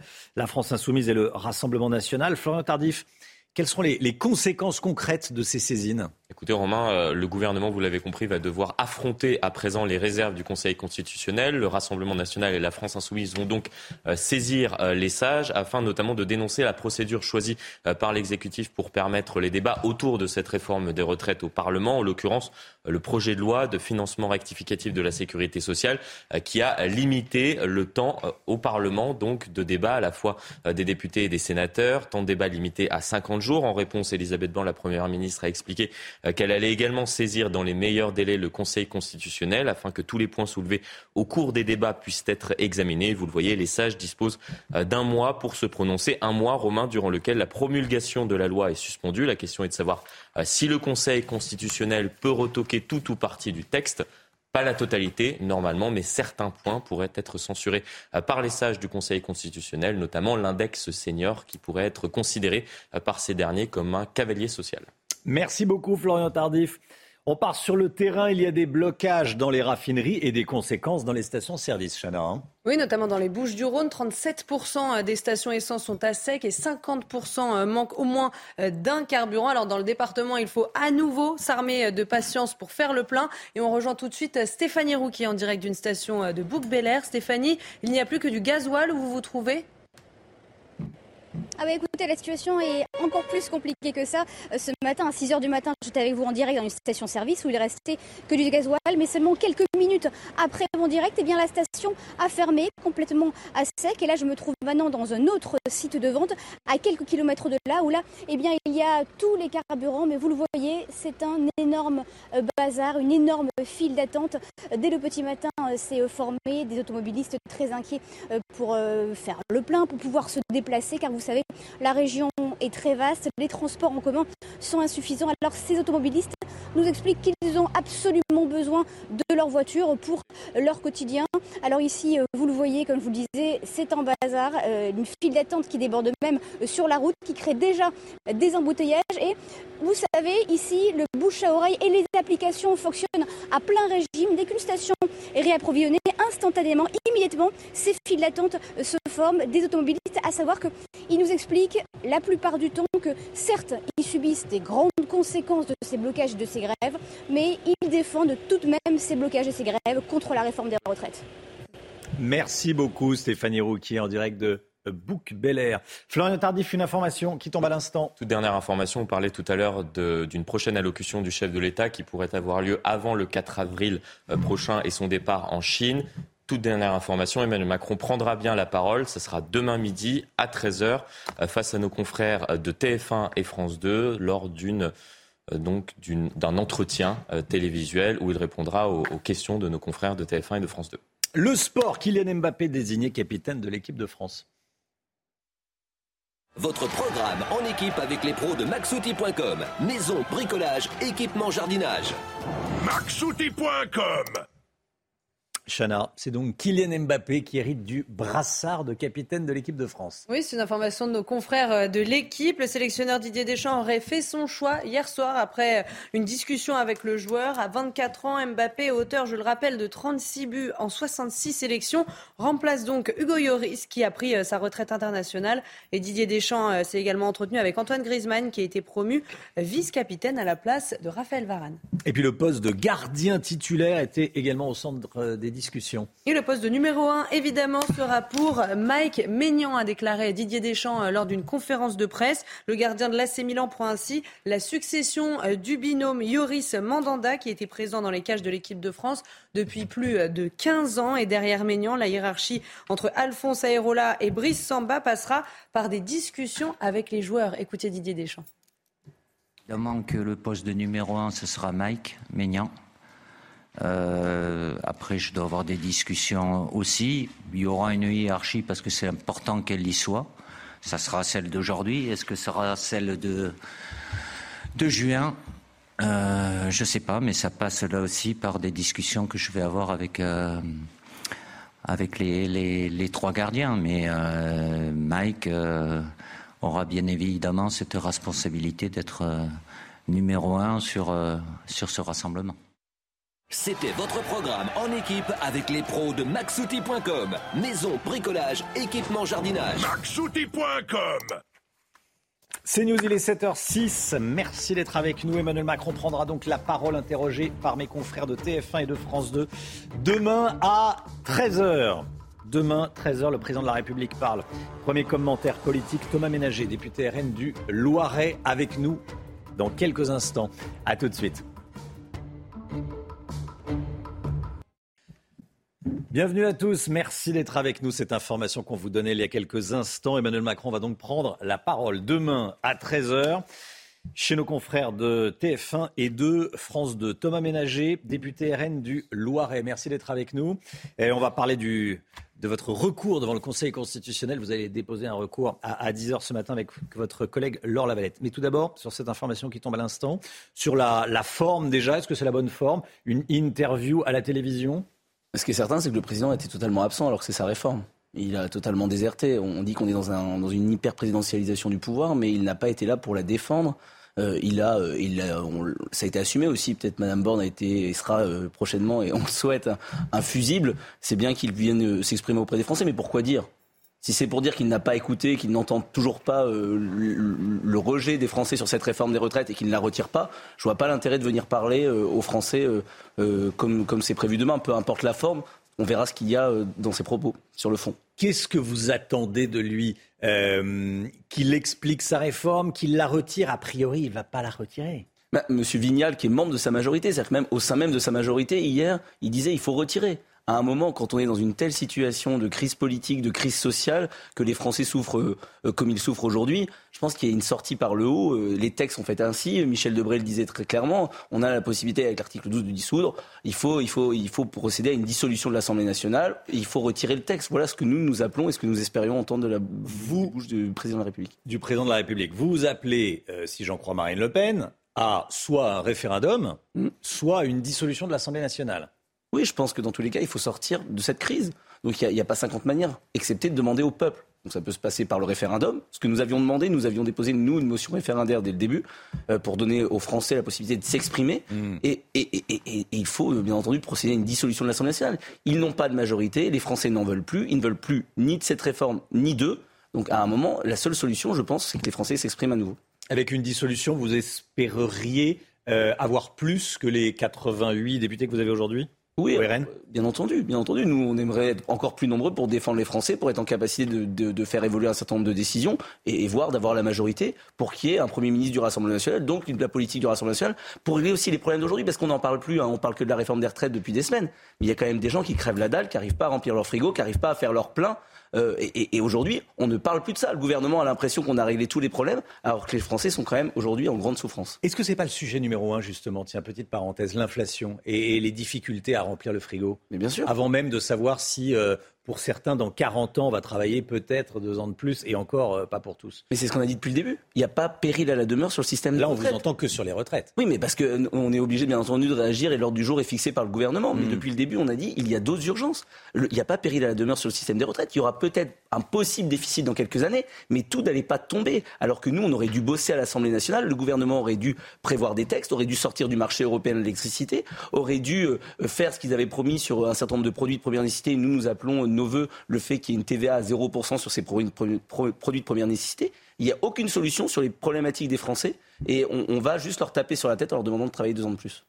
Il y a eu des rassemblements dans plusieurs villes de France avec des, militants, souvent euh, d'extrême gauche. On va revoir les images euh, contre euh, la réforme des, retraites. Vous avez un point commun avec eux ou pas? On n'a aucun point commun avec ces gens, avec ces casseurs.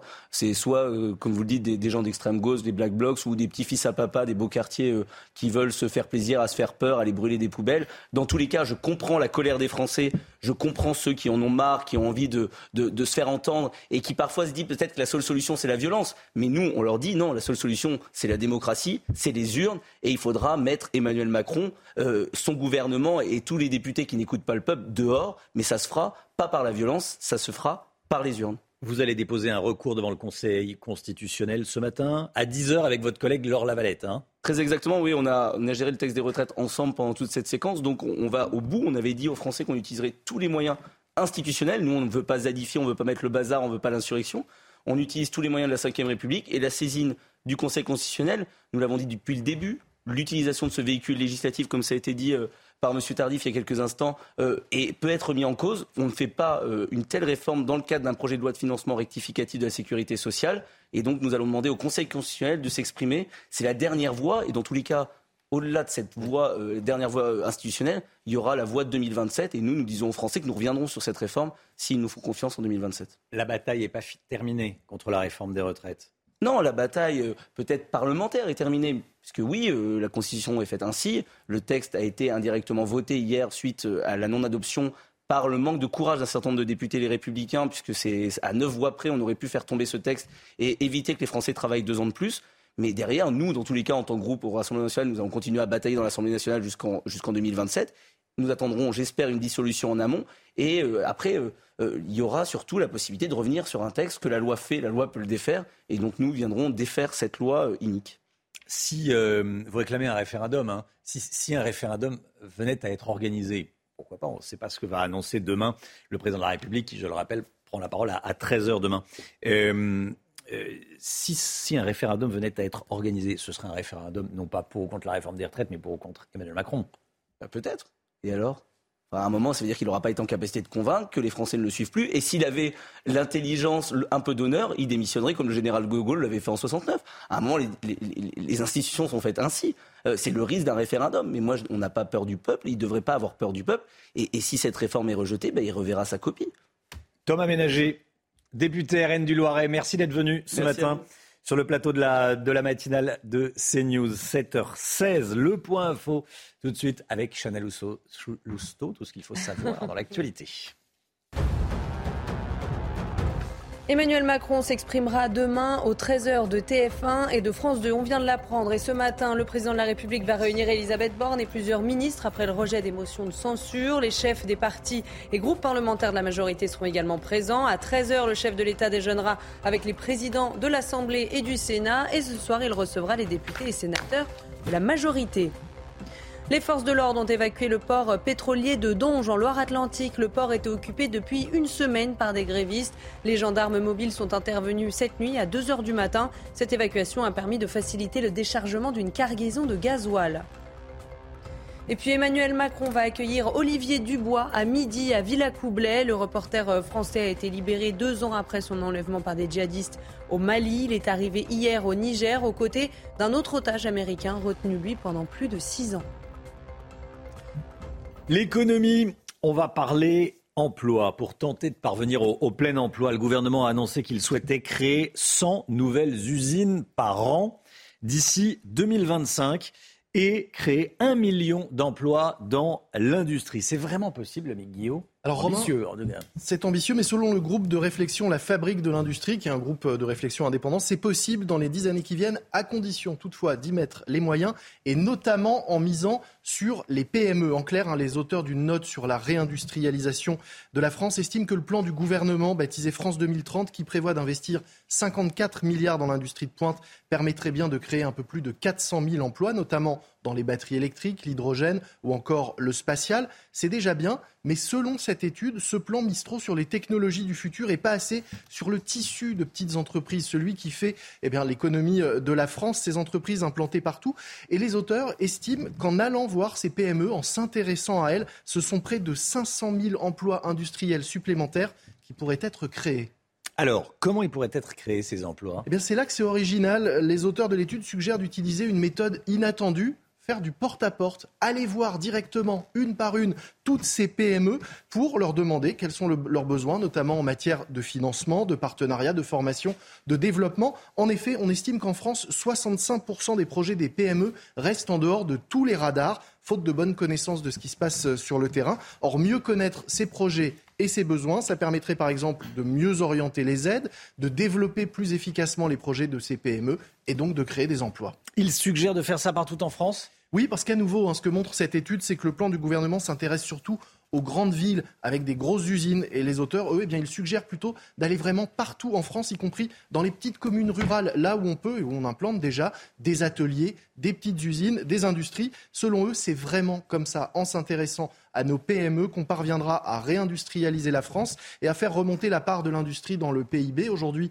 la part de l'industrie, c'est 10%. On vise à terme 16%. C'est possible selon eux. Il y a déjà eu 150 créations d'usines en 2022 pour 70 fermetures. L'objectif, c'est d'arriver, vous l'avez dit, à 100 créations nettes d'ici 2025, euh, avec un million d'emplois possibles à la clé. Mais la clé, c'est vraiment les PME et le tissu industriel profond de la France. Voilà, du porte-à-porte dans les, dans les PME, les petites industries, les petites usines. Bonjour, est-ce que vous avez des emplois? Exactement, ah ou des projets qui permettraient de créer des emplois. Ou des projets. Merci beaucoup, le Guillot. 7h20, restez bien avec nous. Je vous rappelle cette information qu'on vous donnait il y a quelques instants. Emmanuel Macron prendra la parole donc demain à 13h. On se dirige vers une pénurie dans de nombreuses stations-service en France, pénurie d'essence. C'est très tendu dans les Bouches-du-Rhône. On est en direct des Bouches-du-Rhône, bien sûr, avec nos, nos correspondantes Laure Para et Stéphanie Rouquier. Et puis dans un instant, avec Pierre Chasseret, on verra comment trouver les stations-service déjà touchées par la pénurie et celles où il y a encore de l'essence. C'est important. À tout de suite. Restez bien avec nous.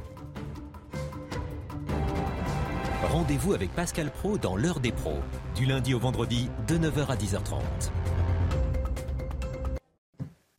Conséquence des mouvements de grève dans les raffineries, mouvements de blocage également. De nombreuses stations-service sont déjà touchées. On voit ça avec vous, Pierre Chasseret. Bonjour Pierre. Bonjour Romain. Vous avez un bilan? Oui, on vit tous avec le spectre un petit peu de ces précédentes grèves où ça avait été plus que compliqué. Mmh. On s'oriente vers des jours difficiles. Alors, au lundi 20 mars, hier, 8% des stations-service connaissaient des difficultés sur au moins un carburant. On risque d'observer à minima la même tendance dans la journée. On a démarré la journée à 6%. Nul doute qu'on dépassera ces 8% en fin de journée bah, parce que tout simplement, on va faire le plein pendant la journée. Alors ce matin, si on veut la situation tout de suite sur les 11 000 stations-service françaises euh, sur les pénuries de carburant, ça va s'afficher dans quelques secondes à l'écran. Voilà. Vous avez 815 stations qui sont en rupture partielle pour 687 en rupture totale. Là, ça commence un petit peu à devenir compliqué. Alors, franchement, Romain, quand on voit ça, on peut s'orienter sur des jours qui sont un peu plus complexes. Est-ce qu'il faut craindre un phénomène de pénurie? Bah, c'est déjà plus ou moins le cas dans certains départements. Oui, dans certains départements, attention de ne pas faire peur. Les hein. Bouches-du-Rhône, euh, voilà. le Var, le Vaucluse, le Gard et Maintenant, la Loire-Atlantique, le mouvement se déplace un petit peu, eh bien fatalement, puisqu'il y a des raffineries qui sont à l'arrêt, euh, deux raffineries en Normandie, à Marseille, qui sont, qui sont à l'arrêt. Donc, on va avoir un phénomène. C'est très local pour l'instant. Hein. Attention de ne pas paniquer, parce que sinon, c'est les, on fait des plein de précautions. Voilà, c'est très important de le préciser. Ces départements, très local, oui, oui. Ça reste localisé, mais dans ces départements, ça va être tendu, bien évidemment, à tel point qu'on commence déjà à se poser la question d'un rationnement à l'échelle de la France. Donc, soyons honnêtes sans vouloir créer une panique générale, parce que ça tourne quand même globalement plutôt très bien, y compris en couronne parisienne on s'oriente quand même vers des jours plus compliqués si le mouvement perdure. voilà, si le mouvement perdure, et pour l'instant, c'est voilà, c'est localisé, c'est très compliqué dans les Bouches-du-Rhône, effectivement en Loire, en Loire-Atlantique. Quel conseil malin pour ceux qui nous regardent ce matin? Allez, je vais vous donner des petits conseils pour éviter de vous casser le nez devant une station-service. Ça, c'est vraiment le plus important. Vous avez déjà un premier site qui vous détaille pénurie.mon-essence.fr, pénurie-monessence.fr. Sur ce site, vous allez voir apparaître tous les points avec les stations-service en temps quasi réel sur euh, l'approvisionnement des stations. Et puis vous avez des petites applis pour téléphone mobile, et ça, ça fonctionne plutôt pas mal, mais il faut en télécharger plusieurs parce que c'est collaboratif. C'est-à-dire que c'est vous, Romain, en allant devant une station, qui allez participer à cela. Dès que vous la voyez à sec, vous allez pouvoir envoyer ce message pour que moi, derrière, je ne me casse pas le nez sur la même station. Vous en avez trois qui fonctionnent plutôt pas mal. Vous avez les trois applications gratuites, je précise. Hein. Essence Co, Gaspal et SLMC, station la moins chère. Je les ai vérifiées ce matin ça fonctionne plutôt pas mal avec des signalements et des mises à jour qui étaient faites il y a quelques dizaines de minutes seulement. Donc vous prenez quand même, si vous comparez sur ces trois applications et que vous voyez qu'il reste du carburant dans, votre station-service, vous pouvez y aller. Ça vous évitera des déplacements pour rien et donc euh, des économies de carburant aussi. Merci beaucoup Pierre Chasseret, délégué général de 40 millions d'automobilistes. C'était votre programme avec Eden Boîte, le spécialiste de la boîte de vitesse. Boîte de vitesse cassée Edenboîte.com. Le temps, Alexandra Blanc. La météo avec People and Baby. Des crèches où les enfants apprennent en s'amusant. Alexandra, quel est le programme du jour? Eh bien, retour de la pluie aujourd'hui avec des conditions un petit peu plus dégradées. On retrouvera néanmoins de bonnes conditions en allant vers les régions méridionales. Donc, au programme aujourd'hui, un temps un petit peu plus perturbé ce matin entre les Charentes et la Normandie. On retrouve également quelques averses en allant vers les frontières de l'Est et puis localement un petit peu de brouillard le long de la Garonne ou encore sur le Val de Saône. Plein soleil en allant vers la Côte d'Azur ou encore vers les Alpes du Sud. Dans l'après-midi, la perturbation progresse un petit peu plus au sud. Vous le voyez, entre l'Occitanie, les régions centrales ou encore le nord-est on retrouvera un temps assez mitigé, perturbation très peu active qui donnera tout de même quelques gouttes de pluie. Et ça, c'est une excellente nouvelle. Retour du vent près des côtes de la Manche, retour de quelques éclaircies également entre la Bretagne, la Normandie ou encore le bassin parisien. Et puis on retrouvera un petit peu plus de nuages entre les Pyrénées et le nord-est. Les températures contrastées ce matin, du froid notamment au Puy-en-Velay avec 0 degré contre déjà 10 degrés en Bretagne ou encore 9 degrés à Paris. Et dans l'après-midi, les températures sont très douces pour la saison, 19 degrés à Grenoble, 19 degrés également à Perpignan. Vous aurez 18 degrés à Toulouse, 16 degrés à Paris, 16 degrés également du côté de Dijon et de Besançon et localement jusqu'à 18 degrés en Corse. Conditions météo qui vont se dégrader à partir de demain. Et puis au contamine Montjoie, regardez d'excellentes conditions météo, ciel parfaitement dégagé. Profitez-en, les stations de ski vont bientôt fermer leurs portes. C'était la météo avec People and Baby. Des crèches où les enfants apprennent en s'amusant. CNews, il est 7h29. Merci d'être avec nous. Merci d'avoir choisi CNews pour euh, démarrer cette journée. À la une des incidents dans plusieurs villes de France cette nuit, après le rejet des motions de censure, des individus ont brûlé des poubelles, affronté les forces de l'ordre. On vous montre ce qui s'est passé et puis on sera avec un policier dans un instant. Reda Bellage, secrétaire départemental SGP, police Île-de-France. A tout de suite Reda Bellage et merci d'être avec nous. 37% des stations-service sont à sec dans les Bouches du Rhône. Dans 50% d'entre elles, la moitié, hein, il, y a au moins un carburant manquant. Dans la capitale, les poubelles continuent de s'accumuler, provoquant la grogne des Parisiens, bien sûr. Mathilde Ibanez avec nous en direct du 8e arrondissement de Paris. Et puis, est-ce que l'inflation va se calmer avant l'été? Ce n'est pas impossible, nous dira Lomic Guillot. Et tout de suite, Lomic.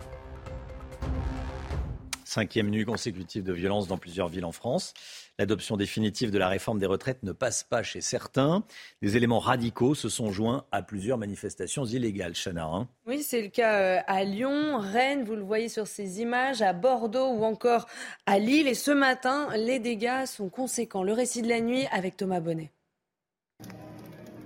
Aux quatre coins du pays, les mêmes images. Des feux de poubelle et des barricades, ici à Rennes, ils étaient entre 300 et 500 à manifester selon la préfecture. Des rassemblements qui ont nécessité l'intervention des pompiers et des forces de l'ordre. À Lille aussi, où la police a dû faire usage de gaz lacrymogène pour disperser une foule de quelques centaines de personnes. Partout, la même colère et des tensions. Les mêmes slogans ont ainsi retenti de Bordeaux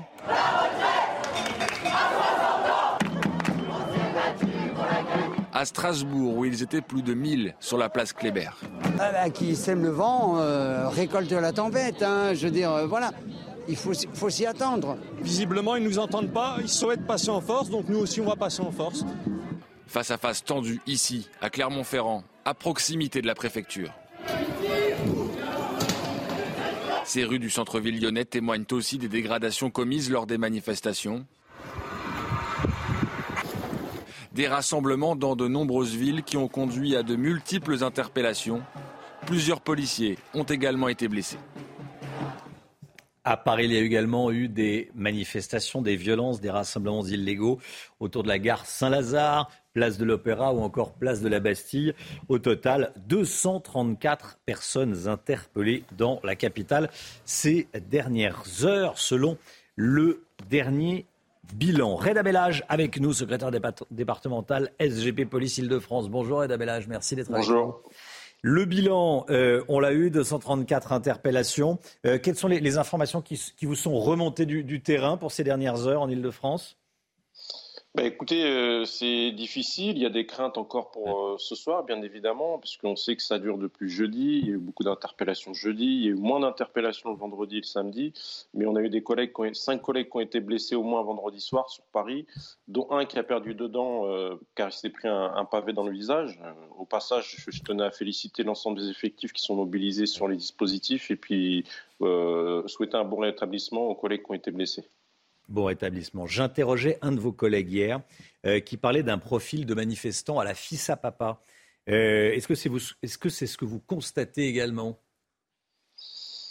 Écoutez, pour l'instant, on n'a pas constaté euh, une recrudescence d'éléments radicaux connus par nos services, en tout cas, et on est plus sur un profil de, jeunes étudiants qui, depuis le 49-3, se sont sentis encore plus concernés par cette réforme et ont décidé à leur manière, malheureusement, avec l'effet de groupe, malheureusement, essayer de, voilà, euh, à s'attaquer. Vous savez, le soir, quand vous êtes euh, sur ces manifestations qui sont inégales, euh, les premiers, premiers, premières personnes qu'on reconnaît, en fait, c'est les policiers qui représentent la République. Et donc, du coup, on, s'en prend force de l'ordre, malheureusement.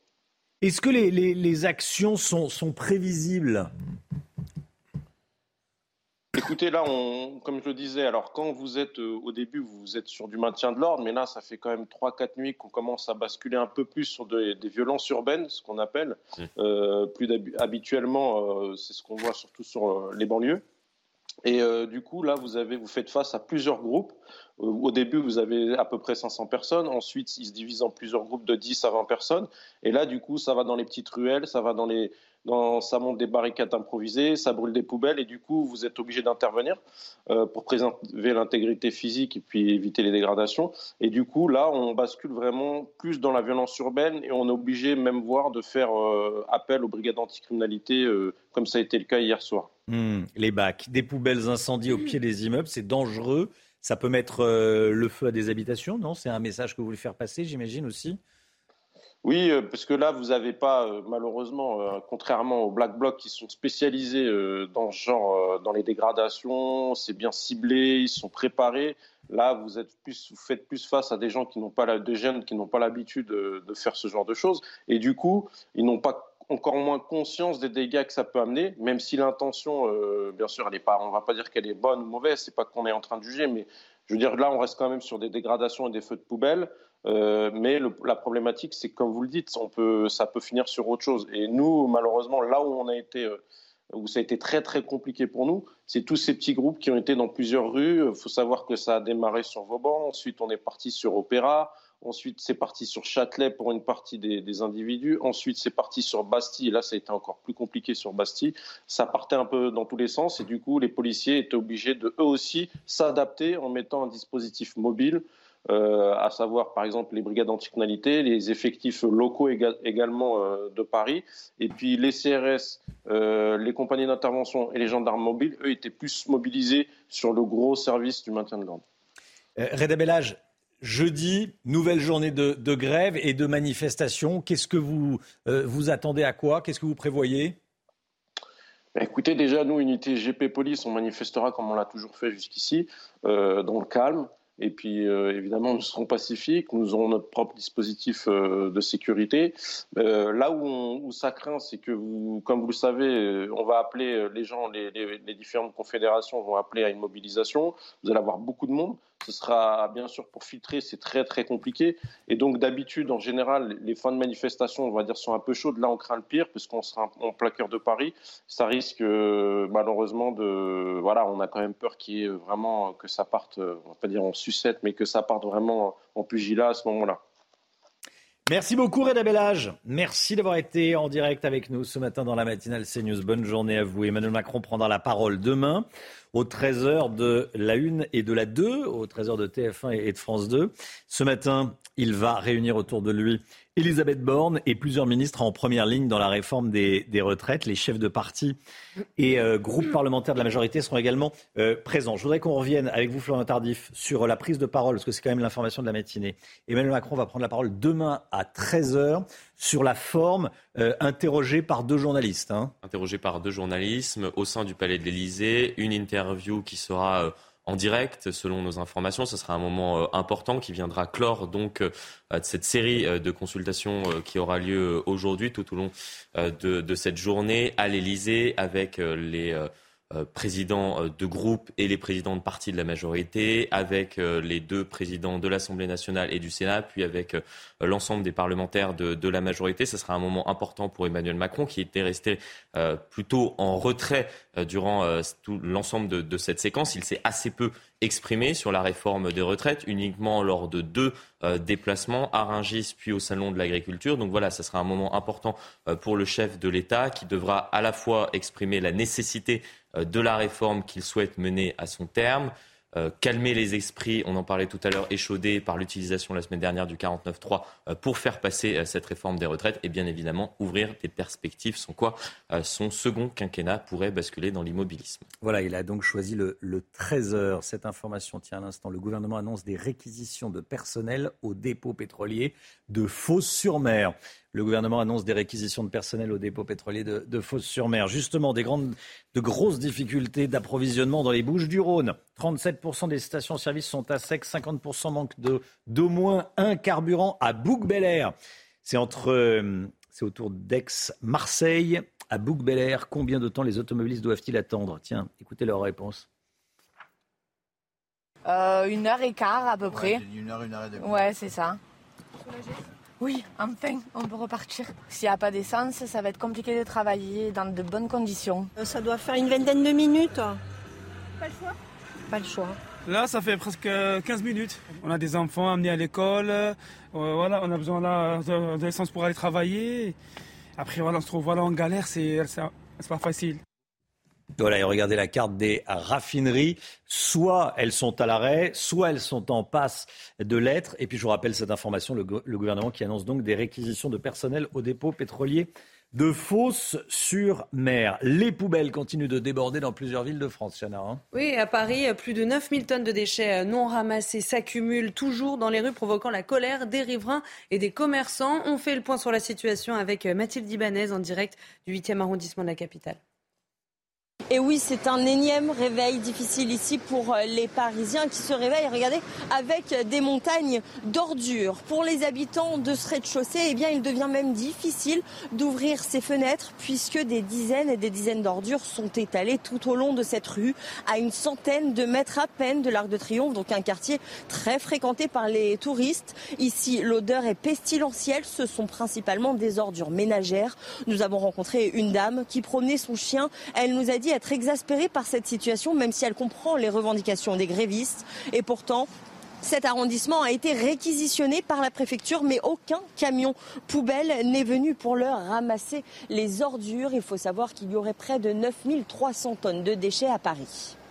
Mathilde Ibanez. Voilà, alors que selon mes confrères du Parisien, il n'y a que 6% de grévistes chez les éboueurs, euh, donc qui, bloquent et qui empêchent les autres de, travailler. 6% de grévistes chez les éboueurs euh, de la propreté de, Paris, selon mes confrères du Parisien. C'est très peu vu, la, les, les, conséquences que cela provoque. 8h moins 20, restez bien avec nous. Dans un instant, le Guillot, l'économie. On va parler des prix, on va parler inflation. A tout de suite. C'est nous, il est 8h moins le quart. Merci d'être avec nous. Avant de parler de l'inflation, des prix qui pourraient commencer à baisser cet été, on va voir ça avec le Guillot dans un instant. Tout d'abord le point info, Chanel Housteau. 234 personnes interpellées à Paris. La capitale a connu une nouvelle nuit de tension après l'adoption définitive de la réforme des retraites. Des poubelles ont été incendiées et les forces de l'ordre ont été visées par des projectiles. Il s'agit pour la plupart d'éléments radicaux d'extrême gauche. Des stations-service sont à sec pour la première fois depuis euh, le début de la grève. Les raffineries françaises sont à l'arrêt ou en passe de lettres à l'appel des syndicats. Conséquence, dans les Bouches du Rhône, 37% des stations essence sont à sec et 50% manquent au moins d'un carburant. Et puis Emmanuel Macron va accueillir Olivier Dubois à midi à Villacoublay. Le reporter français a été libéré deux ans après son enlèvement par des djihadistes au Mali. Il est arrivé hier au Niger aux côtés d'un autre otage américain retenu lui pendant plus de six ans.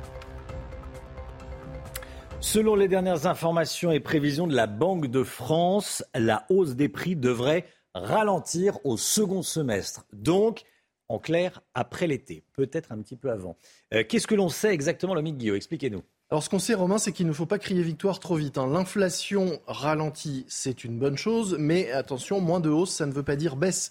Pour autant, ce que prévoit la Banque de France, c'est une inflation moins forte que celle qui était initialement prévue et un début de reflux à partir du mois de juillet. En clair, on terminerait l'année avec 5,4% d'inflation alors qu'on en, prévoyait, on en prévoyait 6 il y a quelques mois. Mais attention, cette inflation moins forte que prévue est principalement due à la baisse des coûts de l'énergie, nous dit la Banque de France pour l'alimentation. Ce n'est pas encore le cas. Toutefois, il y a quand même une bonne nouvelle dans les prévisions de la Banque de France, c'est que le cours des matières premières agricoles commence lui aussi à baisser, de même que celui des, des intrants, les engrais en gros. Et donc tout cela pourra avoir des conséquences assez rapides, on l'espère, sur les prix de l'alimentation. Alors, l'opération trimestre anti-inflation qui a été organisée par le gouvernement, euh, qui a fait beaucoup de communication, j'allais dire, de, mousse autour de cette opération, ça a un effet ou pas? Pour l'instant, c'est difficile à mesurer, mais on espère que ça va en avoir un, surtout grâce à une mesure, c'est l'avancée de la date des négociations entre les industriels et la grande distribution. Normalement, c'est une fois par an au mois de mars. Ça s'est soldé début mars par une hausse des prix de 10%. Là, les négociations ont été avancées au mois de mai. C'est même encore plus tôt que ce qui avait été initialement prévu et annoncé. On peut donc espérer qu'à partir du mois de mai, voire juin, on ait enfin une baisse des prix, parce que là, 10% plus une inflation à 16,1, ça devient insupportable et intenable pour bon nombre de ménages. Et puis le gouvernement semble aussi vouloir revenir sur l'interdiction des promotions trop importantes. Oui, ça semble un peu aberrant dans cette période où justement bah, on fait tout pour lutter contre l'inflation, de limiter les promotions. Il y a une loi qui est passée qui va limiter à 34% les remises possibles sur les produits d'hygiène. Jusque-là, on avait des remises qui pouvaient aller jusqu'à 70%. Ce sera désormais limité. Bruno Le Maire dit qu'il veut revenir sur cette, euh, cette proposition de loi et proposer et permettre d'aller jusqu'à 50% de remises sur les produits d'hygiène. Il faut savoir que cette même limitation des promotions s'applique aux produits alimentaires. C'est la loi dite Egalim. Cette mesure devait prendre fin le 15 avril 2023, mais le gouvernement l'a prolongée pour trois ans. On se dit que peut-être que là aussi, il y aurait quelque chose à faire, revenir sur cette mesure, pourquoi pas de façon provisoire pour quelque temps, afin de permettre aux grandes surfaces de proposer plus de promotions aux consommateurs qui en ont bien besoin. Merci beaucoup, Lomic. 8h moins le quart. Restez bien avec nous dans un instant. Elisabeth Borne peut-elle rester à Matignon? Que doit dire Emmanuel Macron? Demain à 13h Il va s'exprimer à partir de 13h. On va voir ça dans l'édito politique de Jérôme Béglé dans un instant. A tout de suite. Bon réveil à tous. Rendez-vous avec Sonia Mabrouk dans Midi News du lundi au jeudi de midi à 14h. 7h50, la politique avec Jérôme Béglé. Bonjour Jérôme. Bonjour Romain, bonjour à tous. Directeur général de la rédaction du journal du dimanche. Les motions de censure déposées par le contre le gouvernement Borne ont été, euh, n'ont pas été adoptées. Fin d'une séquence douloureuse pour la majorité. Quel bilan peut-on tirer, Jérôme, de ces semaines de polémiques et de tractations? Bon, d'abord, le gouvernement Borne a survécu à ses 15e et 16e motions de censure en 10 mois. Une forme d'exploit, mais qui contredit la célèbre phrase de Nietzsche Ce qui ne me tue pas me rend plus fort. La loi sur le recul de l'âge de la retraite est certes votée, mais ses promoteurs sont essorés, esselés, épuisés, démonétisés, dépités et décrédibilisés aux yeux des Français et l'avenir n'est pas rose. Alors pêle-mêle, les trois partis de la majorité ne sont plus du tout sur la même longueur d'onde et se chamaillent quasi publiquement. Le président envoie des cartes postales des quatre coins du monde où il, se, où il voyage, où il se trouve. La réforme qui se voulait simple est devenue au fil des semaines absolument incompréhensible. La nouvelle méthode de l'exécutif, soi-disant faite d'écoute euh, et euh, de compréhension et de dialogue, est morte-née. Euh, le manque de poids lourd euh, de la majorité se fait cruellement sentir. Euh, la colère de la rue s'amplifie et les républicains, avec, lesquels un accord de gouvernement était possible, dit-on, envisageable hier, sont désormais coupés en deux. Le quinquennat est durablement embourbé et personne ne voit comment remettre la voiture sur de bons rails. Alors une image crevait l'écran hier. Les partis d'opposition avaient convoqué absolument toutes leurs troupes pour voter cette, ces fameuses motions de censure.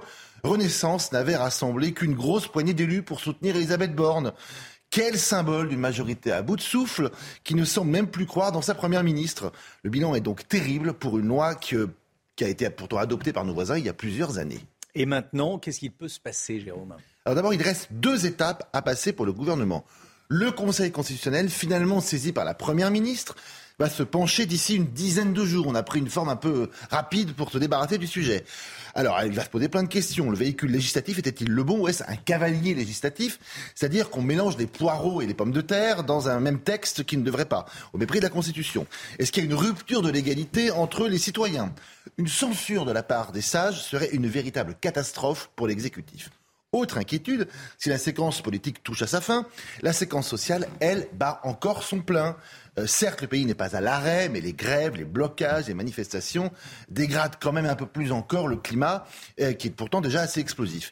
Et le président donne l'impression de n'en avoir cure. Il essaye de reprendre la main à partir d'aujourd'hui, mais n'est-ce pas déjà trop tard? Ah, au fait, vous savez cette fameuse phrase de Nietzsche, ce qui ne me tue pas me rend plus fort. Elle est tirée de du crépuscule des idoles. Un titre d'actualité, Emmanuel Macron et Elisabeth Borne, les idoles du parti présidentiel, vivent sans doute leur crépuscule politique. Pour un ou une première ministre, c'est assez classique et banal. Le locataire de l'Élysée, l'enfer de Matignon, est là pour s'user et s'abîmer dans l'application de la politique et du programme présidentiel. Mais au bout de dix mois, c'est quand même inquiétant. Et pour un président, moins d'un mois après sa réélection, c'est tout simplement du jamais vu. Emmanuel Macron a quelques semaines pour reprendre la main, sans quoi son quinquennat serait en grand, grand danger. Moins d'un an après sa réélection, vous parlez déjà de crépuscule pour Emmanuel Macron. En tout cas, euh, pour sa première ministre, c'est sûr. Et pour mm. lui, il faut reprendre la main d'urgence. Jérôme Béglé avec nous. Merci beaucoup, Jérôme. 8h15, soyez là. Laurence Ferrari reçoit ce matin Alexis Corbière, député de la France Insoumise de Seine-Saint-Denis. La musique tout de suite, comme tous les matins. Détendez-vous devant votre programme avec Imola, fabricant de canapés et fauteuils de relaxation. Christine and the Queens en attendant de découvrir son album qui paraîtra en juin prochain. Elle dévoile un nouveau clip sur le titre To Be Honest.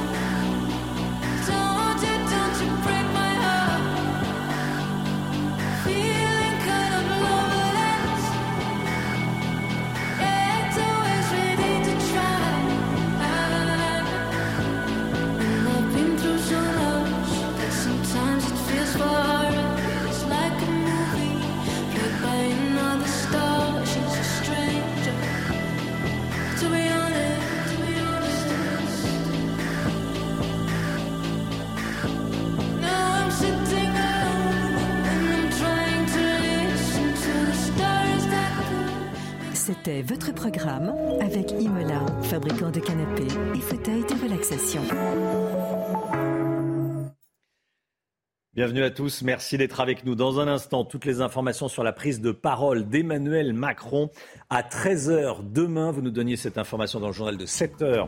Florian Tardif, Emmanuel Macron qui prend la parole demain au JT de 13h sur la 1 et sur la 2. On reviendra également dans un instant sur toutes les violences dans Paris, mais également dans de nombreuses villes en région. On vous montre les images, bien sûr. Mais tout d'abord, c'est la météo, le temps, Alexandra Blanc.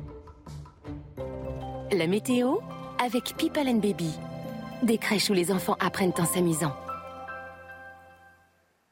Ravi de vous retrouver avec une journée de mardi marquée par l'arrivée d'une nouvelle perturbation. Cette perturbation est très peu active, mais elle donnera tout de même quelques petites averses un temps très nuageux entre les Charentes et la Normandie. On retrouve également un temps très mitigé en allant vers le nord-est et puis localement un petit peu de brouillard le long de la Garonne ou encore sur le Val de Saône. Plein soleil en revanche en allant vers les régions méridionales. Dans l'après-midi, la perturbation progresse un petit peu plus au sud. Vous le voyez entre l'Occitanie, le centre du pays ou encore le nord-est. On retrouvera également un temps bien nuageux entre les Pyrénées, les régions centrales ou encore le Lyonnais. Regardez un temps assez brumeux, assez nuageux aujourd'hui. Et puis à l'arrière de la perturbation, regardez retour de quelques éclaircies avec également le retour d'un petit peu de vent, des rafales de l'ordre de 50 km par heure près des côtes de la Manche. Les températures, eh bien, elles restent contrastées avec 0 degré en moyenne. Alors petite erreur sur la carte, mais des températures, vous le voyez, qui restent, enfin vous le verrez tout à l'heure, qui restent relativement douces, hein, notamment sur le nord. On attend 19 degrés à Grenoble ou encore 18, 17 17 degrés euh, sur le bassin parisien. Excellente journée à tous. On vous en reparle évidemment. La douceur va se maintenir. Pas 0 degré cet après-midi. C'était la météo avec People and Baby. Des crèches où les enfants apprennent en s'amusant. 7h58. Pas de panique, hein. il fait pas 0 degré. Comme on l'a vu, c'est un petit souci euh, technique, ça peut arriver, voilà. Mais Nous avons nous-mêmes, Blanc nous euh, l'a bien dit, il fera pas 0 degré aujourd'hui. Oui, Florian? On a eu peur, mais si On a eu peur, oui. degré le deuxième jour du prattemps. euh, On n'est pas habillé pour. 0 degré de, de, de Lille à, à Marseille et de, et de Brest à Strasbourg, c'est c'est assez une rare. certaine continuité territoriale. Une co- certaine continuité territoriale, effectivement. Allez, il est bientôt 8 heures. Merci d'être avec nous. Vous regardez la matinale de CNews et vous avez bien raison. À la une ce matin, Emmanuel Macron qui va s'exprimer demain à 13h sur TF1 et sur France 2 lors d'une interview en direct. On en parle avec Florian Tardif, les toutes dernières informations. Des violences cette nuit dans Paris avec des poubelles incendiées et des affrontements avec la police. Il s'agit pour la plupart de militants d'extrême gauche qui n'acceptent pas le rejet des motions de censure. On va vous montrer ce qui s'est passé. 37% des stations-service sont à sec dans les Bouches-du-Rhône. On va rejoindre Stéphanie Rouquier dans l'une d'entre elles. Et puis selon l'équipe, c'est Kylian Mbappé qui a été choisi par Didier Deschamps pour être le nouveau capitaine de l'équipe de France. Antoine Griezmann devient le vice-capitaine. Emmanuel Macron prendra la parole demain à 13h au JT de TF1 et de France 2. On l'a appris il y a une cinquantaine de minutes. Vous nous le donniez, vous nous la donniez cette information. Florian Tardif, qu'est-ce qu'on sait de cette prise de parole? Alors tout d'abord, c'est un moment, une interview qui sera donnée à nos confrères de TF1 et de France 2, qui se déroulera à partir de 13h euh, à l'Elysée et qui viendra donc clore cette séquence de concertation qui se déroulera aujourd'hui euh, à l'Elysée. Emmanuel Macron euh, qui va s'entretenir avec les parlementaires de la majorité, avec les présidents euh, des deux assemblées, mais également avec les présidents euh, de groupe et euh, les présidents de partis euh, de la majorité. L'objectif pour euh, le chef de l'État, vous l'avez compris, c'est de reprendre la main après cette séquence compliquée euh, pour euh, l'exécutif, exécutif qui sort aff- affaibli euh, de cette séquence parlementaire, des débats autour de ce projet de loi de réforme des. Il faudra pour le président de la République qu'il explique la nécessité euh, de, cette réforme, qu'il apaise également euh, les tensions. On en a parlé euh, longuement dans les différents journaux ces tensions qui ont lieu depuis notamment le déclenchement du 49-3 par Elisabeth Borne. Et il faudra également renouer le lien avec euh, les syndicats. On explique euh, dans l'entourage du chef de l'État euh, qu'il va justement tenter de renouer le dialogue avec les syndicats qui s'est rompu ces dernières semaines. Une grande conférence sociale sur un sujet qui n'est pas encore fixé devrait avoir lieu prochainement. En tout cas, Emmanuel Macron devrait en parler demain lors de cet entretien. Thomas Ménager, député Rassemblement national du Loiret, était sur le plateau de la matinale ce matin à, à 7 heures. Selon lui, cette prise de parole n'a pas d'intérêt si le président de la République ne retire pas sa réforme. Écoutez. c'est bien qu'il vienne euh, s'exprimer auprès des Français. Mais pourquoi dire? Si c'est pour dire qu'il n'a pas écouté, qu'il n'entend toujours pas euh, le, rejet des Français sur cette réforme des retraites et qu'il ne la retire pas, je vois pas l'intérêt de venir parler euh, aux Français comme c'est prévu demain, peu importe la forme.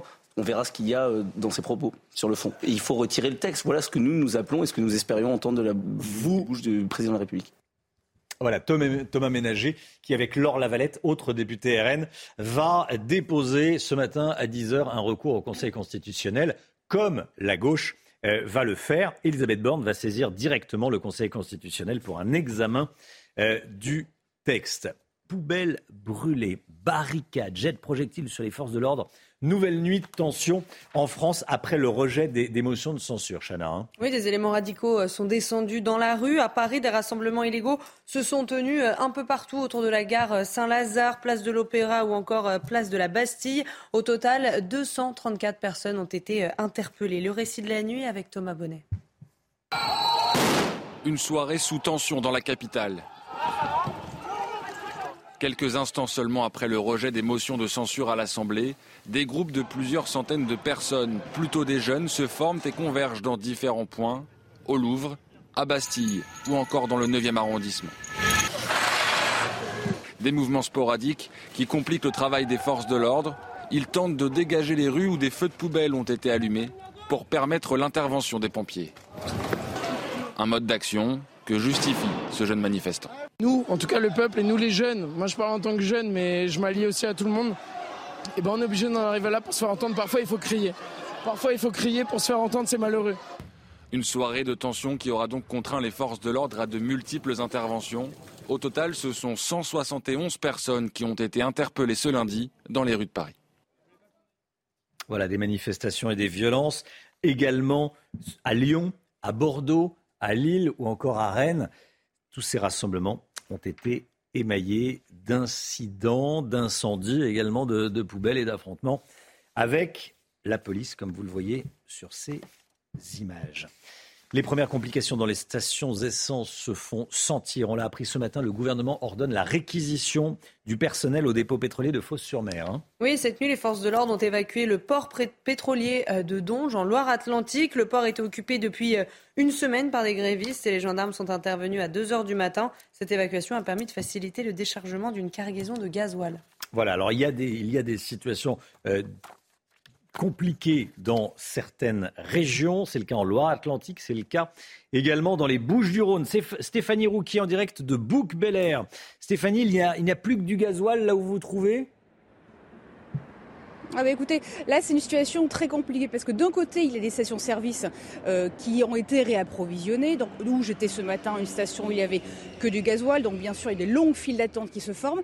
Et de notre côté, il y a de très nombreuses stations-service comme ici maintenant où je me trouve qui sont totalement fermées en rupture total de carburant, comme vous pouvez le voir euh, sur ces images. La station est fermée, alors on voit de nombreux automobilistes qui passent, qui s'arrêtent, qui constatent que la station est fermée, et puis ils repartent pour aller euh, tenter euh, leur chance plus loin. C'est une situation compliquée qui s'est mise en place dès jeudi soir dernier avec la promulgation du 49.3, où là les automobilistes se sont rués aux pompes. Et dans tout le sud, eh bien, la situation est identique. Il y a les soignants et les urgentistes qui demande maintenant avoir des fils prioritaires dans les pompes. La préfecture du Vaucluse a déjà pris euh, des réquisitions euh, pour euh, aider ces urgentistes et ces soignants. Et ici, la préfecture des Bouches-du-Rhône serait en train de réfléchir à une même situation, mais pour l'instant, ce n'est pas encore confirmé. Merci beaucoup Stéphanie Rouquier. Voilà, il n'y a plus du tout d'essence dans cette station-service. Voilà, je vous le disais, situation compliquée. Localement, dans les Bouches-du-Rhône et en Cette information, tiens, euh, Hugo Bernalicis, vous savez, le, le, député La France Insoumise, a de nouveau été sanctionné hier soir pour avoir fait un live sur le réseau social Twitch. Oui, il l'a fait euh, pendant une séance dédiée au JO 2024 au sein de l'hémicycle de l'Assemblée nationale, une séance qui était crispée par les tensions autour euh, des retraites. Le président de séance, Sébastien Chenu, a infligé un rappel à l'ordre avec inscription au procès verbal au député LFI du Nord. Hugo Bernalicis se verra donc privé pendant un mois du quart de son indemnité parlementaire. Et puis Emmanuel Macron va accueillir Olivier Dubois à midi à Villacoublay, hein, l'aéroport militaire de Villacoublay. Le reporter français Olivier Dubois a été libéré deux ans après son enlèvement par des djihadistes au Mali. Oui, il est arrivé hier au Niger aux côtés d'un autre otage américain qui, lui, avait été retenu pendant plus de six ans. Les sports avec du football. Kylian Mbappé désigné capitaine de l'équipe de France selon nos confrères de l'équipe. Il y avait un, doute, il y avait une espèce de suspense. Kylian Mbappé capitaine et on connaît le nom également du vice-capitaine. Hein. Oui, Didier Deschamps s'est également entretenu avec Antoine Griezmann qui a été promu vice-capitaine à la place de Raphaël Varane. Allez, restez bien avec nous. Dans un instant, Laurence Ferrari reçoit Alexis Corbière, député de la France Insoumise de Seine-Saint-Denis. A tout de suite.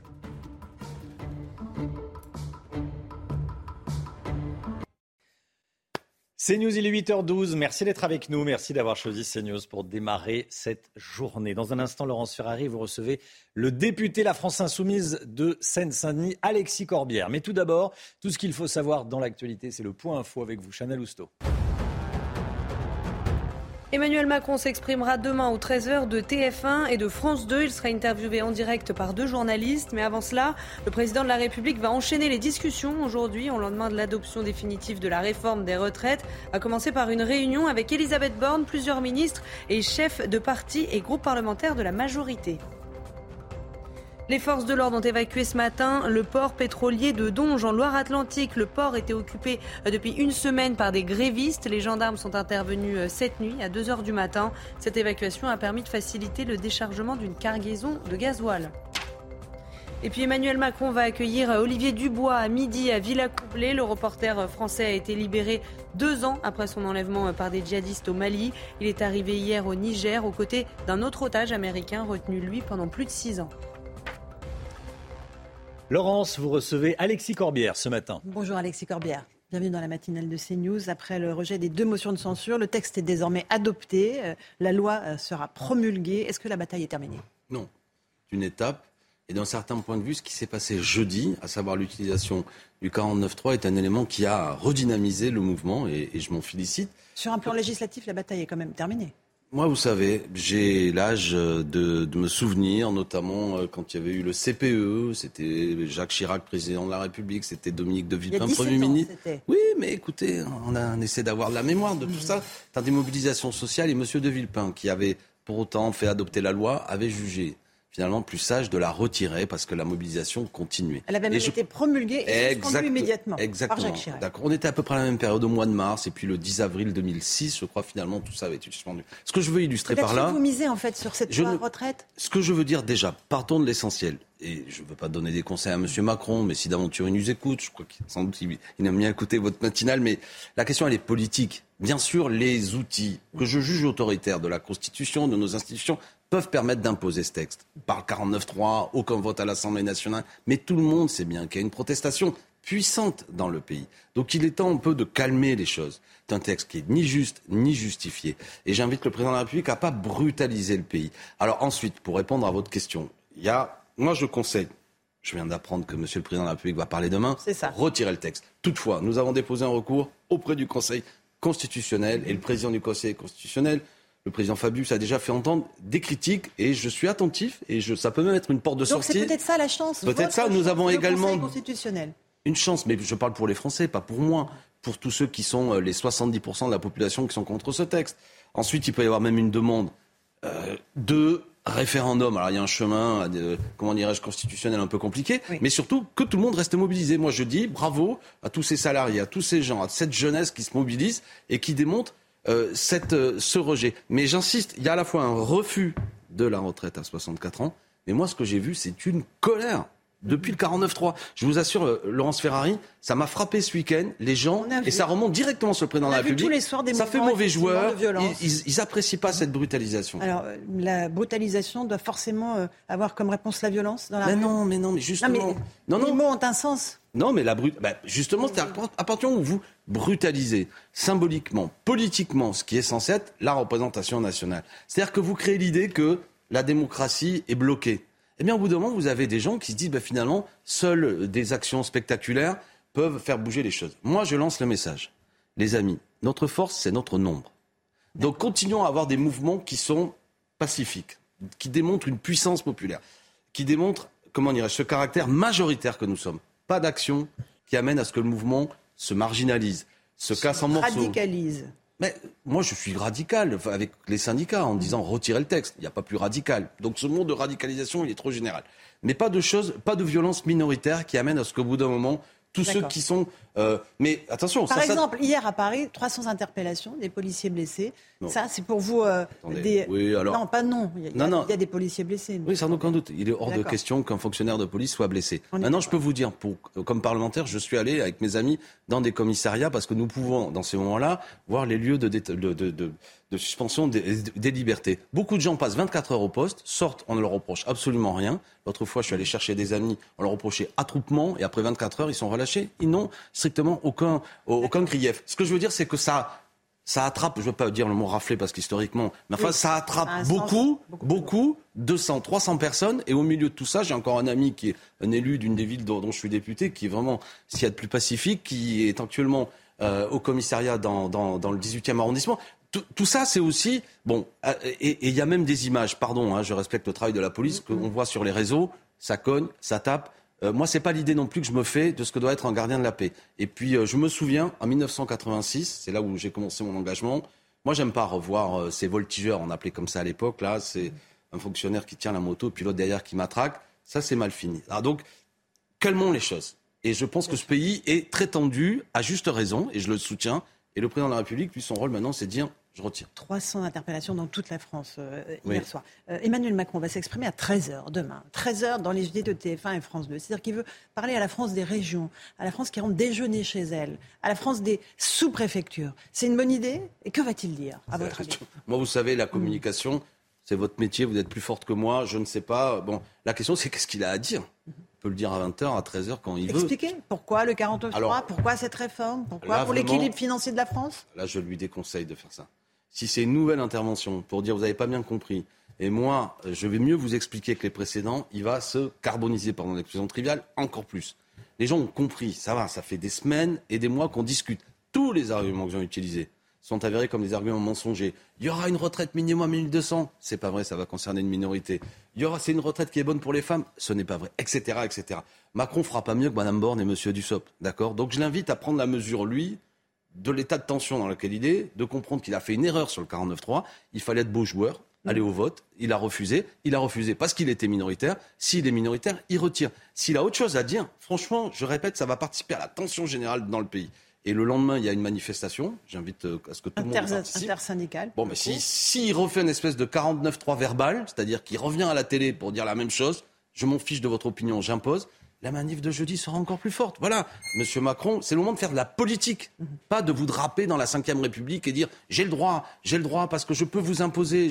Non, Monsieur le Président de la République, vous êtes un citoyen comme un autre, élu effectivement, mais vous ne pouvez pas aller à l'inverse brutalement, frontalement contre le peuple. Alors hier, euh, il y a eu des prises de parole euh, des présidents de groupes parlementaires à l'Assemblée. On vous a beaucoup reproché, à vous, euh, la France insoumise, d'avoir théorisé la violence, l'institutionnalisé à la fois dans le Parlement et dans la rue. Qu'est-ce que vous répondez?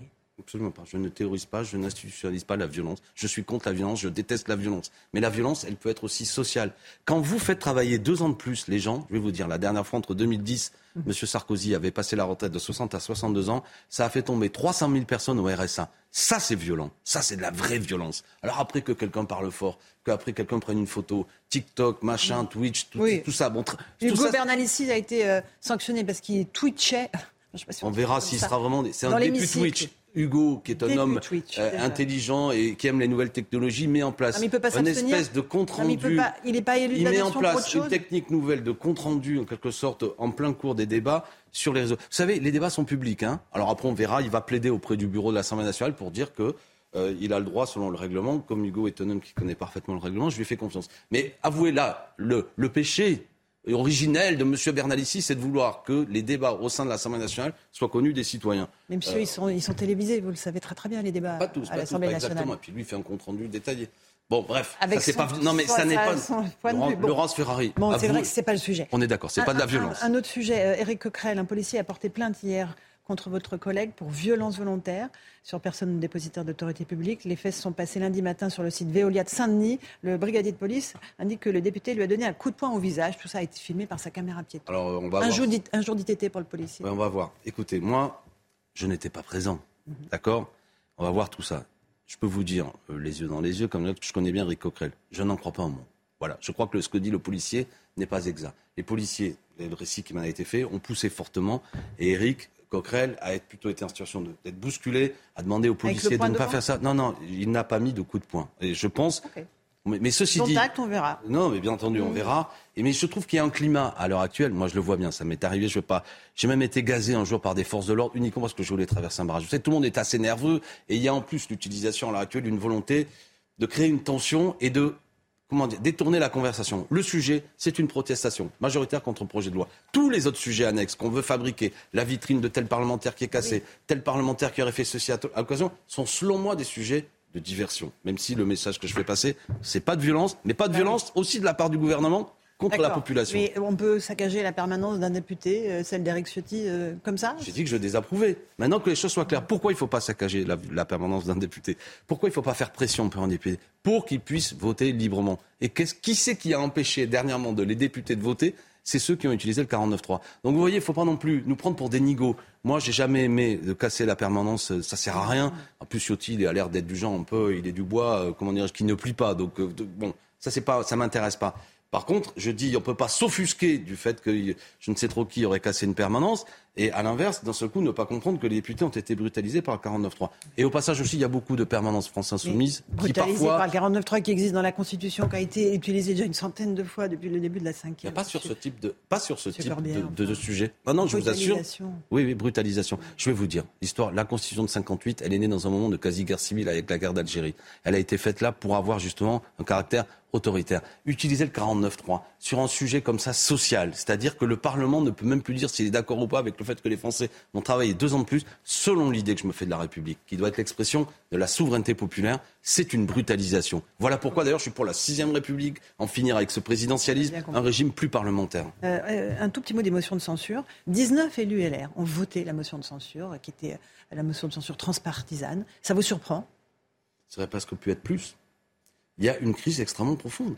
Et je pense que moi j'en discute avec mes collègues LR, eux qui sont souvent issus euh, de circonscriptions euh, populaires, encore, rurales, avec petits commerçants, petits artisans, je dis petits au sens euh, noble du mot, les gens qui ont commencé à travailler tôt, leur électorat prend frontalement cette réforme des retraites. Et ils restent fidèles à leur électeur. Donc moi, je les salue. Le résultat aurait pu être encore plus serré. Hein. J'ai vu qu'il y a même des gens, je suis surpris de Mme Ménard, elle n'a pas voté la motion de censure, alors qu'elle est quand même élue avec l'électorat du Rassemblement national. Enfin, il y a des gens... sans étiquette. Hein. Oui, mais enfin, elle n'a mhm. pas d'élu, elle n'a pas de candidat Rassemblement national contre elle à l'occasion des élections législatives. Peut-être qu'elle en aura d'ailleurs prochainement, parce que c'est un peu curieux d'être dans un double discours. Moi, je connais bien, c'est ma ville natale, Béziers, très opposant au gouvernement pour se faire élire, et après l'aider euh, quand il s'agit euh, de ne pas voter la motion de censure. Enfin, chacun jugera, mais je veux dire que le résultat aurait pu être encore plus serré. On en vient à des, les résultats serrés de manière historique. On a quasiment, il y a eu d'autres exemples, mais mhm. on est vraiment là dans l'épaisseur du trait. Euh, Elisabeth Borne, hier, a dit le gouvernement n'est jamais allé aussi loin dans le compromis. Le 49-3 n'est pas l'invention d'un dictateur. Est-ce que ça vous a choqué? Et deux, est-ce qu'elle peut rester Premier ministre? Alors premièrement, on n'a plus le temps, je l'ai dit, en 58, état de grande crise, mhm. donc on peut revenir sur cette 5 République euh, qui, selon moi, est, un outil usé, etc. Deuxièmement, je veux mesurer mes propos parce que euh, je, je veux pas que c'est pas une affaire personnelle, mais Madame Borne, c'est terminé. Pardon. Je, pense que Monsieur Dussopt, Madame Borne, tous ceux qui incarnent cette mauvaise méthode, ce double discours, vous venez de le dire, on est pour des majorités d'idées. Elle n'a cessé de répéter ça et ils ont fait strictement l'inverse. Tout de même, toutes les organisations syndicales, je dis bien toutes, étaient contre. Euh, quel bilan? Ils n'ont même pas réussi à avoir le groupe LR dans la globalité avec eux alors qu'ils ont passé leur temps à faire ça. Bref, tout ça est brouillon, mal fait, et elle incarne désormais cette défaite. Et elle va subir, elle, ce que je suis en train de dire, la violence de la Ve République. C'est-à-dire que ce président qui a voulu cette réforme va l'utiliser, le mot Edel d'ailleurs, comme un fusible. Voilà, bon. Donc, euh, qu'est-ce que vous voulez que je vous dise? Je pense que Mme Borne, c'est terminé, ce gouvernement est terminé. Là, la seule chose que fait M. Macron, c'est voir en termes de communication le bon moment euh, hmm. pour euh, changer. Bon, après, il suffit pas de changer les gens, hein, il faut changer de politique. Euh, la suite, qu'est-ce, comment s'annonce la suite? Il y a des textes de loi importants qui vont être débattus. normalement, la loi immigration, normalement, la loi sur le travail. Est-ce que vous pensez que le président peut faire comme s'il ne s'était rien passé et les présenter benoîtement à l'Assemblée, au, au Sénat? Ce que je suis en train de vous dire, moi, je crois pas. Voilà, je il y a un avant et un après. Ils sont carbonisés. Ils sont rejetés par le pays. Ils ne pourront plus agir. C'est pour ça que c'était très mal fait du point de vue du président de la République de commencer ce deuxième quinquennat par quelque chose de mal préparé, rejeté par le pays, en n'ayant pas de majorité. que d'un certain point de vue, il s'est coupé toute capacité d'intervention pour la suite. C'est pour ça que moi, je vous donne des éléments de réflexion, mais je pense qu'il s'est auto-bloqué. Auto-bloqué. Euh, donc euh, je ne sais pas ce que tout ça va devenir parce que je pense que LR n'est pas d'accord avec son texte sur l'immigration et je ne crois pas qu'ils vont lui faire un deuxième cadeau. Euh, là, vous avez évoqué les 19 qui ont voté la motion de censure, mais les 40... 19 sur 60, ça fait beaucoup. Hein. Oui, et puis, mais les 40 qui l'ont pas voté lui feront pas de cadeau sur ce texte-là, et ainsi de suite. Donc on a un, un, Donc un on est dans une gouvernement situation d'impasse. qui est désactivé. Mais le problème, je le répète, enfin, c'est pas l'Assemblée nationale. J'entends la dissolution. Le problème, c'est le président de la République qui a n'a pas compris une chose. Alors, chaque fois que je le dis, tout le monde s'évanouit quand c'est des amis de M. Macron, mais il n'a pas été élu au deuxième tour sur son programme. Il a été Mais élu, il a été certes. élu tout court. Hein. Oui, mais attention, quand on est élu par rejet de Mme Le Pen, que lui-même, M. Macron, le dit, non mais c'est Il important a parce été que... élu démocratiquement, Monsieur Corbett. Je, je ne suis pas Donald Trump. Je ne dis pas qu'il faut aller le chasser euh, et qu'il est illégitime. Je dis que la politique, c'est comprendre les conditions dans lesquelles vous êtes élu. Et Il avait me- dit que le résultat l'obligeait. Exactement. Et je le cite, ce résultat m'oblige. Je sais que bon nombre de nos concitoyens ont voté pour moi, non pour mon programme, mais pour faire barrage à l'extrême droite. Fin de la citation. Quand vous dites ça, si vous le pensez vraiment, eh bien, vous ne menez pas immédiatement une politique qui va à l'encontre de quasiment plus de la moitié de votre électorat de second tour. Ça, ça fabrique un chaos. Ça fabrique même l'idée d'ailleurs que face à l'extrême droite, il ne faut pas aller voter. Ce qui, pour moi, euh, est un petit problème parce que ça finira par mal, fin- mal, mal se terminer et faire entrer le pays dans une aventure. Vous voyez, le problème, il est politique. Et le problème, c'est Macron. C'est pas Madame Borne qui est un personnage, pardon, secondaire de l'affaire. Donc, euh, si quelque chose doit être dissous, c'est lui. S'il y a une élection à refaire, c'est faut lui. qu'il démissionne, c'est ce que vous dites là, veut- carrément Bah, ou alors qu'il ait le panache de dire, moi, comme président de la République, on revient aux urnes. Référendum ou lui-même. Mais j'espère qu'il n'aura pas. Vous savez très bien qu'il le perdra, le référendum. Quel intérêt alors- pour lui? Quel intérêt alors- pour lui? mais alors qu'il retire le texte. Voilà, le général de Gaulle avait quand même un petit peu. Il avait fait un référendum. différente. Il Et avait quand fait un il l'a référendum perdu, et il est l'a parti. perdu. Voilà. Un tout petit mot des blocages. Euh, le gouvernement annonce des réquisitions de personnel au dépôt pétrolier de Fos-sur-Mer. À la raffinerie de Donge a été évacué aussi par les forces de l'ordre. Il va y avoir de plus en plus de tensions sur le terrain du côté des grévistes. Bah, moi, je pense que le droit de grève, c'est la marque euh, de toutes les grandes démocraties. Quand on commence à réquisitionner, envoyer les, les forces de l'ordre, etc., face à un pays, toutes les mesures qu'on prend ne régleront pas une grande colère. Et d'un certain point de vue, tout ça ne fait que chaque fois que rajouter encore plus de détermination à la mobilisation. Je profite de cette fin d'interview pour dire gloire à tous ceux qui se mobilisent. Vous avez raison, les amis. Vous avez déjà obtenu ce qui vient d'avoir lieu. C'est-à-dire, il n'y a pas eu de majorité à l'Assemblée nationale. C'est grâce aux grévistes. Jeudi, il faut être nombreux. Il faut qu'un peuple se donne à voir, que la protestation soit puissante et qu'un président de la République un peu éclairé se dise j'arrête, je retire le texte. J'espère que ça se passera comme ça. Alexis Corbière, député de la France Insoumise, était notre invité ce matin. Merci à vous et à vous, Romain Desarmes, pour la suite. C'est News, il est 8h30. Merci à vous, Laurence Ferrari, et à votre invité Alexis Corbière, député de la France Insoumise de Seine-Saint-Denis.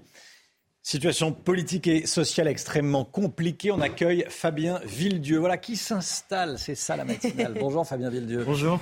Sudrail, évidemment, délégué Sudrail. On va vous entendre dans, dans- dans un instant. Mais on va prendre la direction tout d'abord de l'Élysée. Retrouver Élodie Huchard. Bonjour Élodie. Devant le palais présidentiel, Emmanuel Macron va prendre la parole demain à 13h. C'est un signe important le 13h en France. 13h de la 1 et de la 2. Ça veut dire qu'il va parler euh, aux régions, il va parler euh, peut-être à des téléspectateurs un peu plus âgés que la moyenne.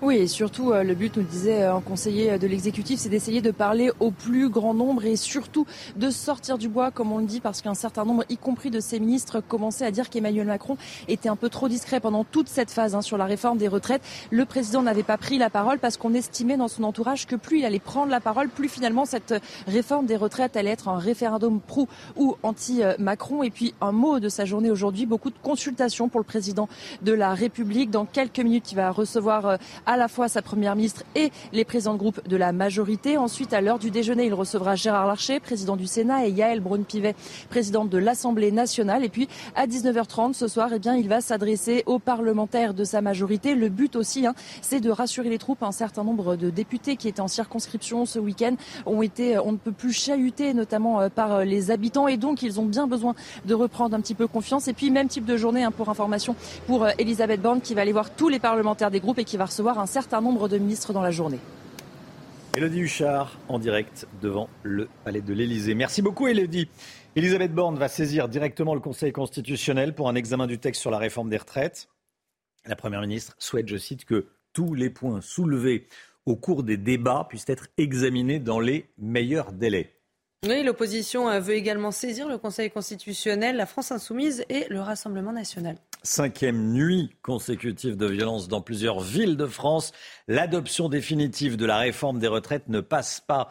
Chez certains, des éléments radicaux se sont joints à plusieurs manifestations illégales. Oui, c'est le cas à Rennes, Lyon, Bordeaux ou encore Lille. Vous allez voir les images. Et ce matin, les dégâts sont conséquents. Le récit de la nuit avec Thomas Bonnet aux quatre coins du pays, les mêmes images. Des feux de poubelle et des barricades, ici à Rennes. Ils étaient entre 300 et 500 à manifester selon la préfecture. Des rassemblements qui ont nécessité l'intervention des pompiers et des forces de l'ordre. À Lille aussi, où la police a dû faire usage de gaz lacrymogène pour disperser une foule de quelques centaines de personnes. Partout, la même colère et des tensions. Les mêmes slogans ont ainsi retenti de Bordeaux.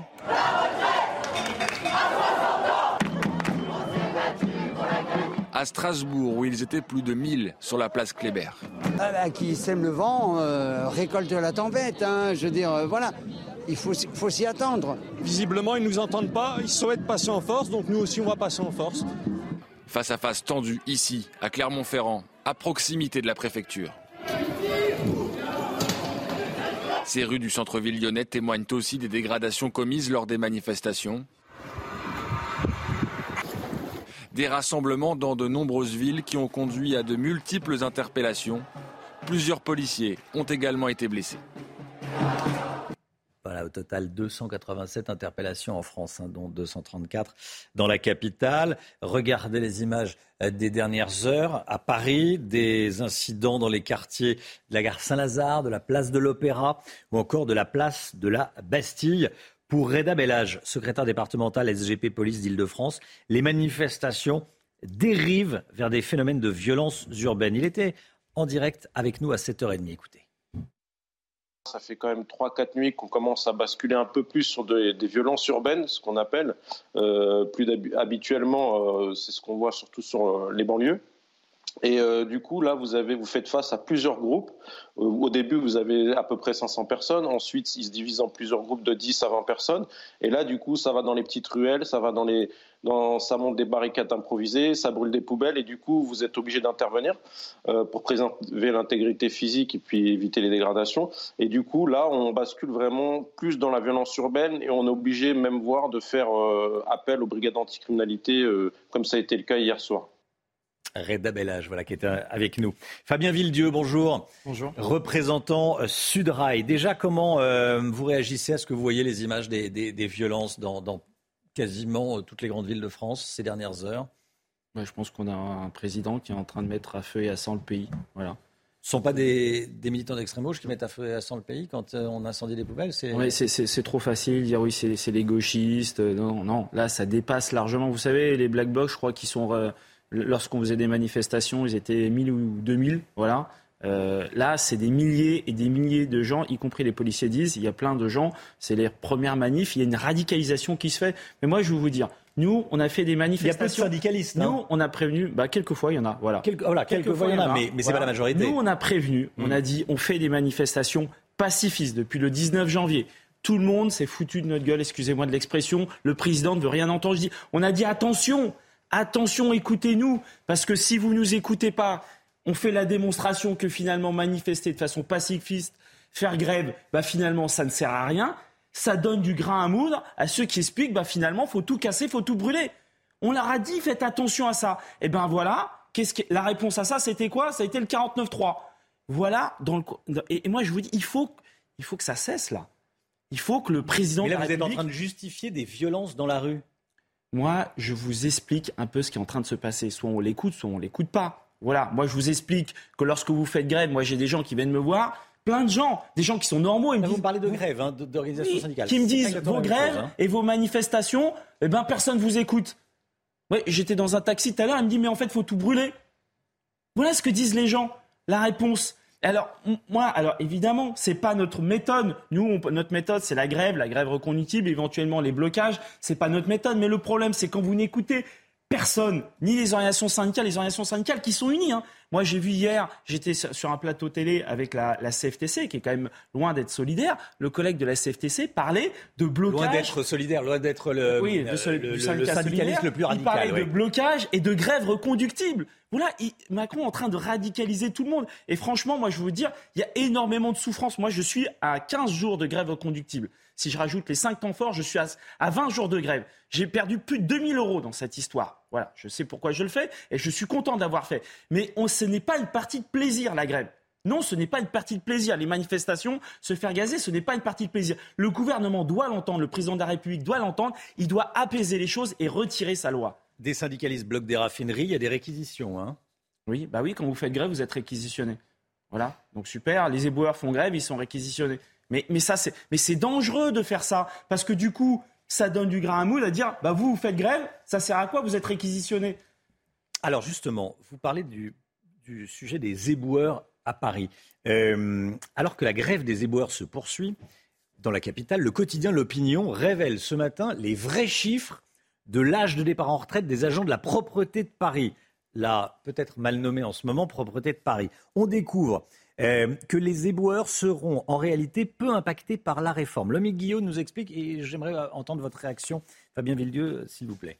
Oui, en effet, Romain, vous le disiez, le, quotidien L'Opinion s'est procuré les chiffres de la caisse de retraite des agents des collectivités locales et il montre que pour les agents partis à la retraite en 2021, hors invalidité, y compris les reapers, hein, ceux qui sont à l'arrière des, camions et qui ont les métiers par définition les, plus euh, pénibles, eh l'âge moyen de départ pour ces agents était de 61,6 ans au-delà donc des 59 ans, qui est l'âge prévu désormais par la loi. Et le quotidien explique que cette moyenne n'est pas tirée vers le haut par des agents qui partiraient plus tard, car de toute façon, ils ne peuvent pas partir au-delà de 62 ans. En réalité, donc, bon nombre d'éboueurs euh, qui ont des carrières hachées, euh, ce qui explique cet âge élevé, partent déjà au-delà de l'âge qui sera désormais euh, l'âge légal. Les revendications actuelles peuvent donc, euh, dit l'opinion, sembler parfois euh, injustifiées puisque la situation de ces éboueurs ne va pas changer avec la réforme. Certains semblent d'ailleurs en avoir conscience, hein, puisqu'en réalité, le nombre de grévistes, le taux de grévistes, selon le Parisien cette fois-ci, chez les agents de la propreté de Paris est assez faible. On parle de 6,2%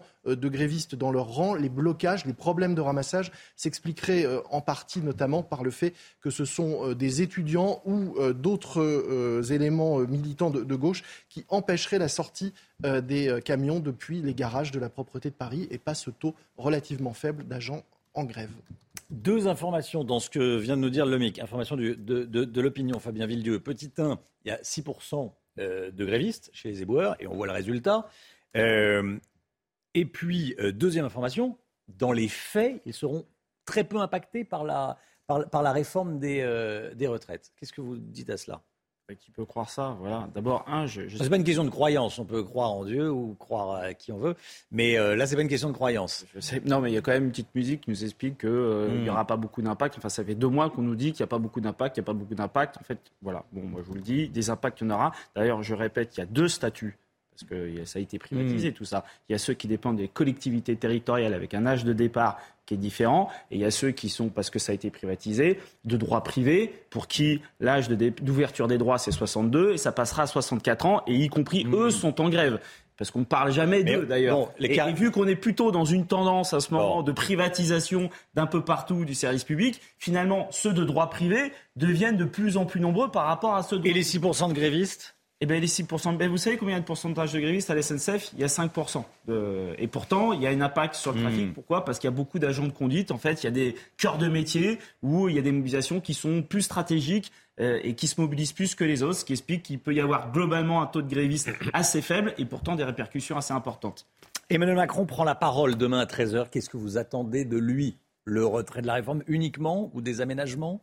Non, le retrait de la réforme. Il faut qu'il retire la réforme. Les gens, ils attendent ça. Il faut arrêter avec tout ça. Il faut arrêter avec tout ça. Il faut apaiser. Il faut apaiser les choses. Enfin, tout le monde, tout le monde n'attend qu'une seule chose. Il y a suffisamment de problèmes. L'inflation, l'énergie, l'écologie. Enfin, on a suffisamment de problèmes à gérer, même la guerre en Ukraine, pour pas nous rajouter une crise sociale, enfin, dont tout le monde a envie de sortir.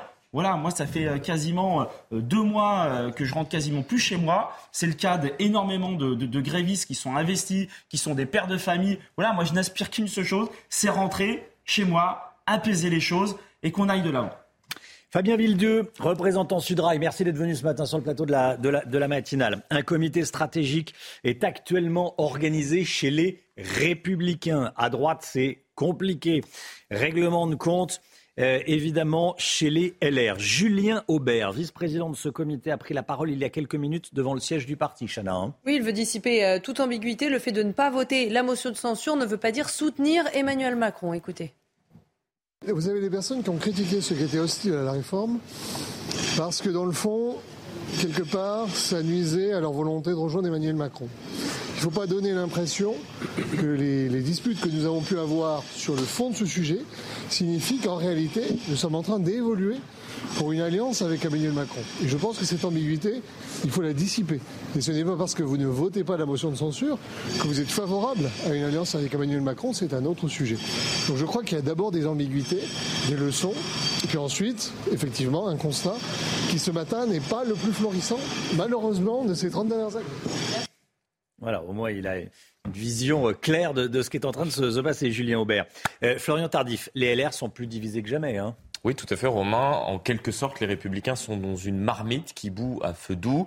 Euh, soit ils continuent de barboter comme cela en risquant la mort, soit ils sautent de la marmite. C'est ce qu'ont fait euh, plusieurs euh, députés les Républicains hier en votant la motion de censure de Charles de Courson. Ils étaient 19, soit quasiment un tiers du groupe les Républicains à l'Assemblée nationale, contre l'avis du président de groupe Olivier Marlex de faire éclater au grand jour les divisions qui existent depuis plusieurs mois maintenant en interne. Donc ce comité euh, stratégique qui est organisé euh, ce matin et qui a lieu maintenant depuis une petite dizaine de minutes est l'occasion pour l'ensemble des républicains de faire un point et euh, de tenter de retrouver de la cohérence, de la stabilité au sein du parti, de baisser la température, vous l'avez compris, pour ceux qui restent et éviter ainsi toute mort, mort du parti. Florian Tardif. Merci beaucoup Florian. La santé, la santé avec le docteur Brigitte Millot, c'est tout de suite. Docteur Mio avec Zia Carmentia Compagnie. Gestion du poids avec contrôle du glucose. Premier produit à base d'acarmentia. Disponible sur bionutrix.fr. Brigitte Millot avec nous. Bonjour docteur. Bonjour. Bonjour Brigitte. L'AVC, l'accident vasculaire cérébral, est la première cause de décès chez les femmes. L'AVC est la première cause de décès chez les femmes. Je le répète parce que euh, on l'apprend ce matin pour euh, nombre d'entre nous. Et vous nous parlez ce matin de la première campagne dédiée aux femmes et à l'accident vasculaire cérébral. Voilà, on va rappeler brièvement ce qu'est un accident vasculaire mmh. cérébral. Hein. Dans la majeure partie des cas, dans 80% des cas, il s'agit de l'interruption de la circulation dans une des artères du cerveau, donc souvent par un caillot ou par des plaques d'athérome. Enfin, arrêt de la circulation et dans 20% des cas, il s'agit d'un accident hémorragique, c'est-à-dire du sang qui se déverse. Le problème, ce sont les conséquences. Hein. Il faut évidemment le prendre le plus tôt possible pour avoir le plus de chances d'avoir le moins de handicap possible, de lésions possibles. Sinon, c'est malheureusement dans 30% des cas, il y a un décès. Il y a aussi des handicaps qui sont lourds, qui peuvent être lourds. Donc l'idée, c'est vraiment d'agir le plus rapidement possible. Et là, j'en profite aujourd'hui pour féliciter deux femmes plusieurs femmes, mais deux particulièrement, que je ne connais pas, Madame Sophie Amarenko et Madame Réjeanne Lacoste, qui ont eu cette idée de lancer ce premier collectif euh, AVC et femmes, parce que comme vous le disiez, l'AVC, c'est la première cause de mortalité chez les femmes. Il y a 50 femmes qui meurent chaque jour d'un AVC. 50 femmes chaque jour. Il y a une femme sur quatre, bon, on n'est que trois sur le plateau, hein, mmh. mais euh, il y a une femme sur quatre qui souffrira d'un AVC dans sa vie. À quel âge, à quelle moyenne d'âge? Alors justement, on pense toujours aux personnes âgées, etc. Plutôt, etc. Bien sûr. Mais ça peut aussi arriver chez les jeunes. Donc, c'est pas simplement l'image qu'on en a, vous avez raison de le préciser. Mmh. Évidemment, plus on évolue en l'âge, plus on a de risques d'en avoir. Mais ça peut aussi toucher à 30 ans, 35 ans, 40 ans. Voilà. Et surtout, ce qui est formidable dans leur initiative, le, le hashtag de la campagne, c'est agir. Parce que oui, on peut agir. Et on peut agir à plusieurs niveaux. C'est quand même fou de savoir que euh, y, y, on pourrait diminuer largement ce nombre euh, en faisant des choses toutes simples. Il faudrait que les femmes apprennent. Elles s'occupent très bien des autres, les femmes, mais un peu moins bien d'elles en général. Donc il faudrait déjà connaître les principaux facteurs de risque sur lesquels on peut agir. La tension artérielle, c'est vrai que personne ne sait comme ça sa tension. Donc qu'est-ce qu'il fait? Faut faire, il faut la prendre, tout simplement. Ça, ça, ça, prend deux secondes, ça fait pas mal. Euh, c'est rien du tout comme geste. Donc déjà, surveiller sa tension artérielle comme on le voit là. tout au long de sa vie, en fait, n'oublions pas que la question où est-ce qu'on est qu'on fait euh, se fait contrôler bah, la, vous, vous, quand vous allez chez votre médecin, vous le faites. Oui, mais c'est compliqué. Pharmacien, vous le faites. Euh, Il y a maintenant des petits appareils attention euh, qu'on peut acheter parce qu'ils sont pas très chers. Enfin, je veux dire, on peut, on peut rentrer dans une pharmacie et bien sûr, vous demandez à ce que à, ce qu'on vous prenne l'attention. Mm. Donc il y a la tension artérielle, c'est essentiel. Il y a le cholestérol. On sait que le cholestérol c'est des artères. Donc le cholestérol, connaître son taux de cholestérol, il faut connaître ses chiffres. Euh, après il y a le sucre aussi. On va voir sur. Elles ont fait des planches que je trouve euh, très très sympas aussi. Il y a le sucre aussi. Il faut connaître son taux de sucre. Et il y a quelque chose à laquelle on ne pense pas. Ce sont les troubles du rythme. Bien souvent, ce sont les, dans 20 à 30 des cas, c'est lié à un trouble du rythme cardiaque et il va y avoir un petit embol comme ça qui va passer dans les artères et qui va arriver dans le cerveau. Donc prenez votre pouls régulièrement, c'est simple, hein. vous mettez deux doigts là, mmh. vous prenez votre pouls et s'il ne bat pas régulièrement, là vous, vous, allez consulter votre médecin. Donc voilà des choses toutes simples sur lesquelles on peut agir. Euh, évidemment, il y a le surpoids sur lequel on peut agir aussi, activité physique, alimentation, il y a toutes ces choses-là. Après, attention, il y a des choses sur les... Vous voyez, maintenir une activité physique. De toute façon, vous pouvez très bien aller voir sur le site Vaincre l'AVC, où vous pouvez faire le test vous-même pour savoir si vous êtes à risque de faire un AVC ou pas. Donc là aussi, bonne initiative. Après, il y a les choses contre lesquelles on ne peut rien. Par exemple, l'endométriose, pourquoi, pourquoi c'est plus fréquent chez les femmes? Il y a plusieurs raisons. Mais il y a aussi, par exemple, l'endométriose qui multiplie par 34 le risque de faire un AVC. Euh, enfin, vous voyez, il y a des choses contre lesquelles on ne peut rien, mais il y a des choses contre lesquelles on peut. Et il y en a une que j'ai oubliée, qui est quand même, euh, mon avis, une des plus importantes, le tabac. Ah oui. Eh oui, le tabac, ça multiplie par deux le risque de faire un AVC. Et euh, liaison dangereuse, hmm. tabac plus pilule, alors là, ça multiplie par quatre le risque de faire un AVC. Vous voyez, donc il y a toutes ces choses-là sur lesquelles on peut agir, ces facteurs de risque, mais il y a d'autres choses aussi sur lesquelles on peut agir. C'est que euh, les femmes ne sont pas sensibilisées aux symptômes de l'AVC. Il faut absolument. C'est vrai qu'une femme qui a un petit peu des, engourdissements dans la main, ou euh, un petit trouble de la vision, ou un petit trouble de la parole et tout, elle se dit oh c'est rien. Elle a tendance quand même toujours à banaliser les choses. Peut-être les rappeler les. Autant pour les autres, elle va les prendre en charge, mais pour mm. elle, souvent non. Et donc, il faut absolument insister sur la connaissance de ces petits symptômes pour lesquels il faut consulter immédiatement. Donc voilà, vous pouvez aller sur ce. J'ajoute, mais sous votre contrôle, qui sont valables pour les hommes aussi. Ah, les, symptômes, oui. Oui, mais je pense que les, hommes sont peut-être un petit peu plus euh, attentifs. Hmm. Euh, en tout cas. Bah, la bouche qui se tord. Euh, voilà, les troubles de la parole. Tout dépend de l'endroit dans le cerveau où se passe l'accident vasculaire cérébral. Mais en tout cas, bravo pour ces deux femmes là qui ont lancé ce collectif. C'est le premier collectif ces femmes. C'est vrai que ça paraît fou quand même de penser que c'est la première cause quand même. 50 femmes chaque jour qui meurent d'un AVC.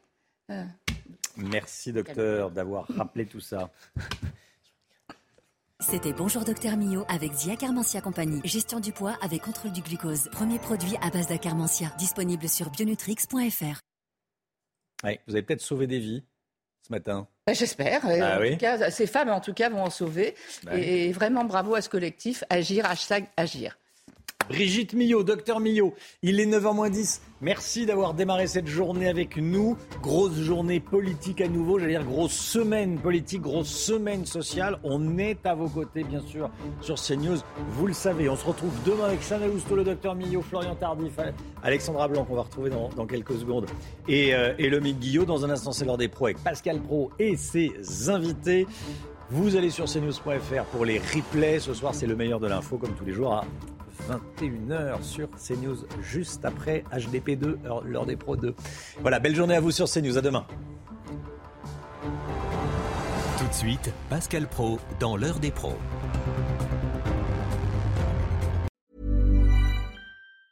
Even on a budget, quality is non-negotiable. That's why Quince is the place to score high-end essentials at 50 to 80% less than similar brands. Get your hands on buttery soft cashmere sweaters from just 60 bucks, Italian leather jackets, and so much more. And the best part about Quince, they exclusively partner with factories committed to safe, ethical, and responsible manufacturing. Elevate your style without the elevated price tag with Quince. Go to quince.com slash upgrade for free shipping and 365-day returns.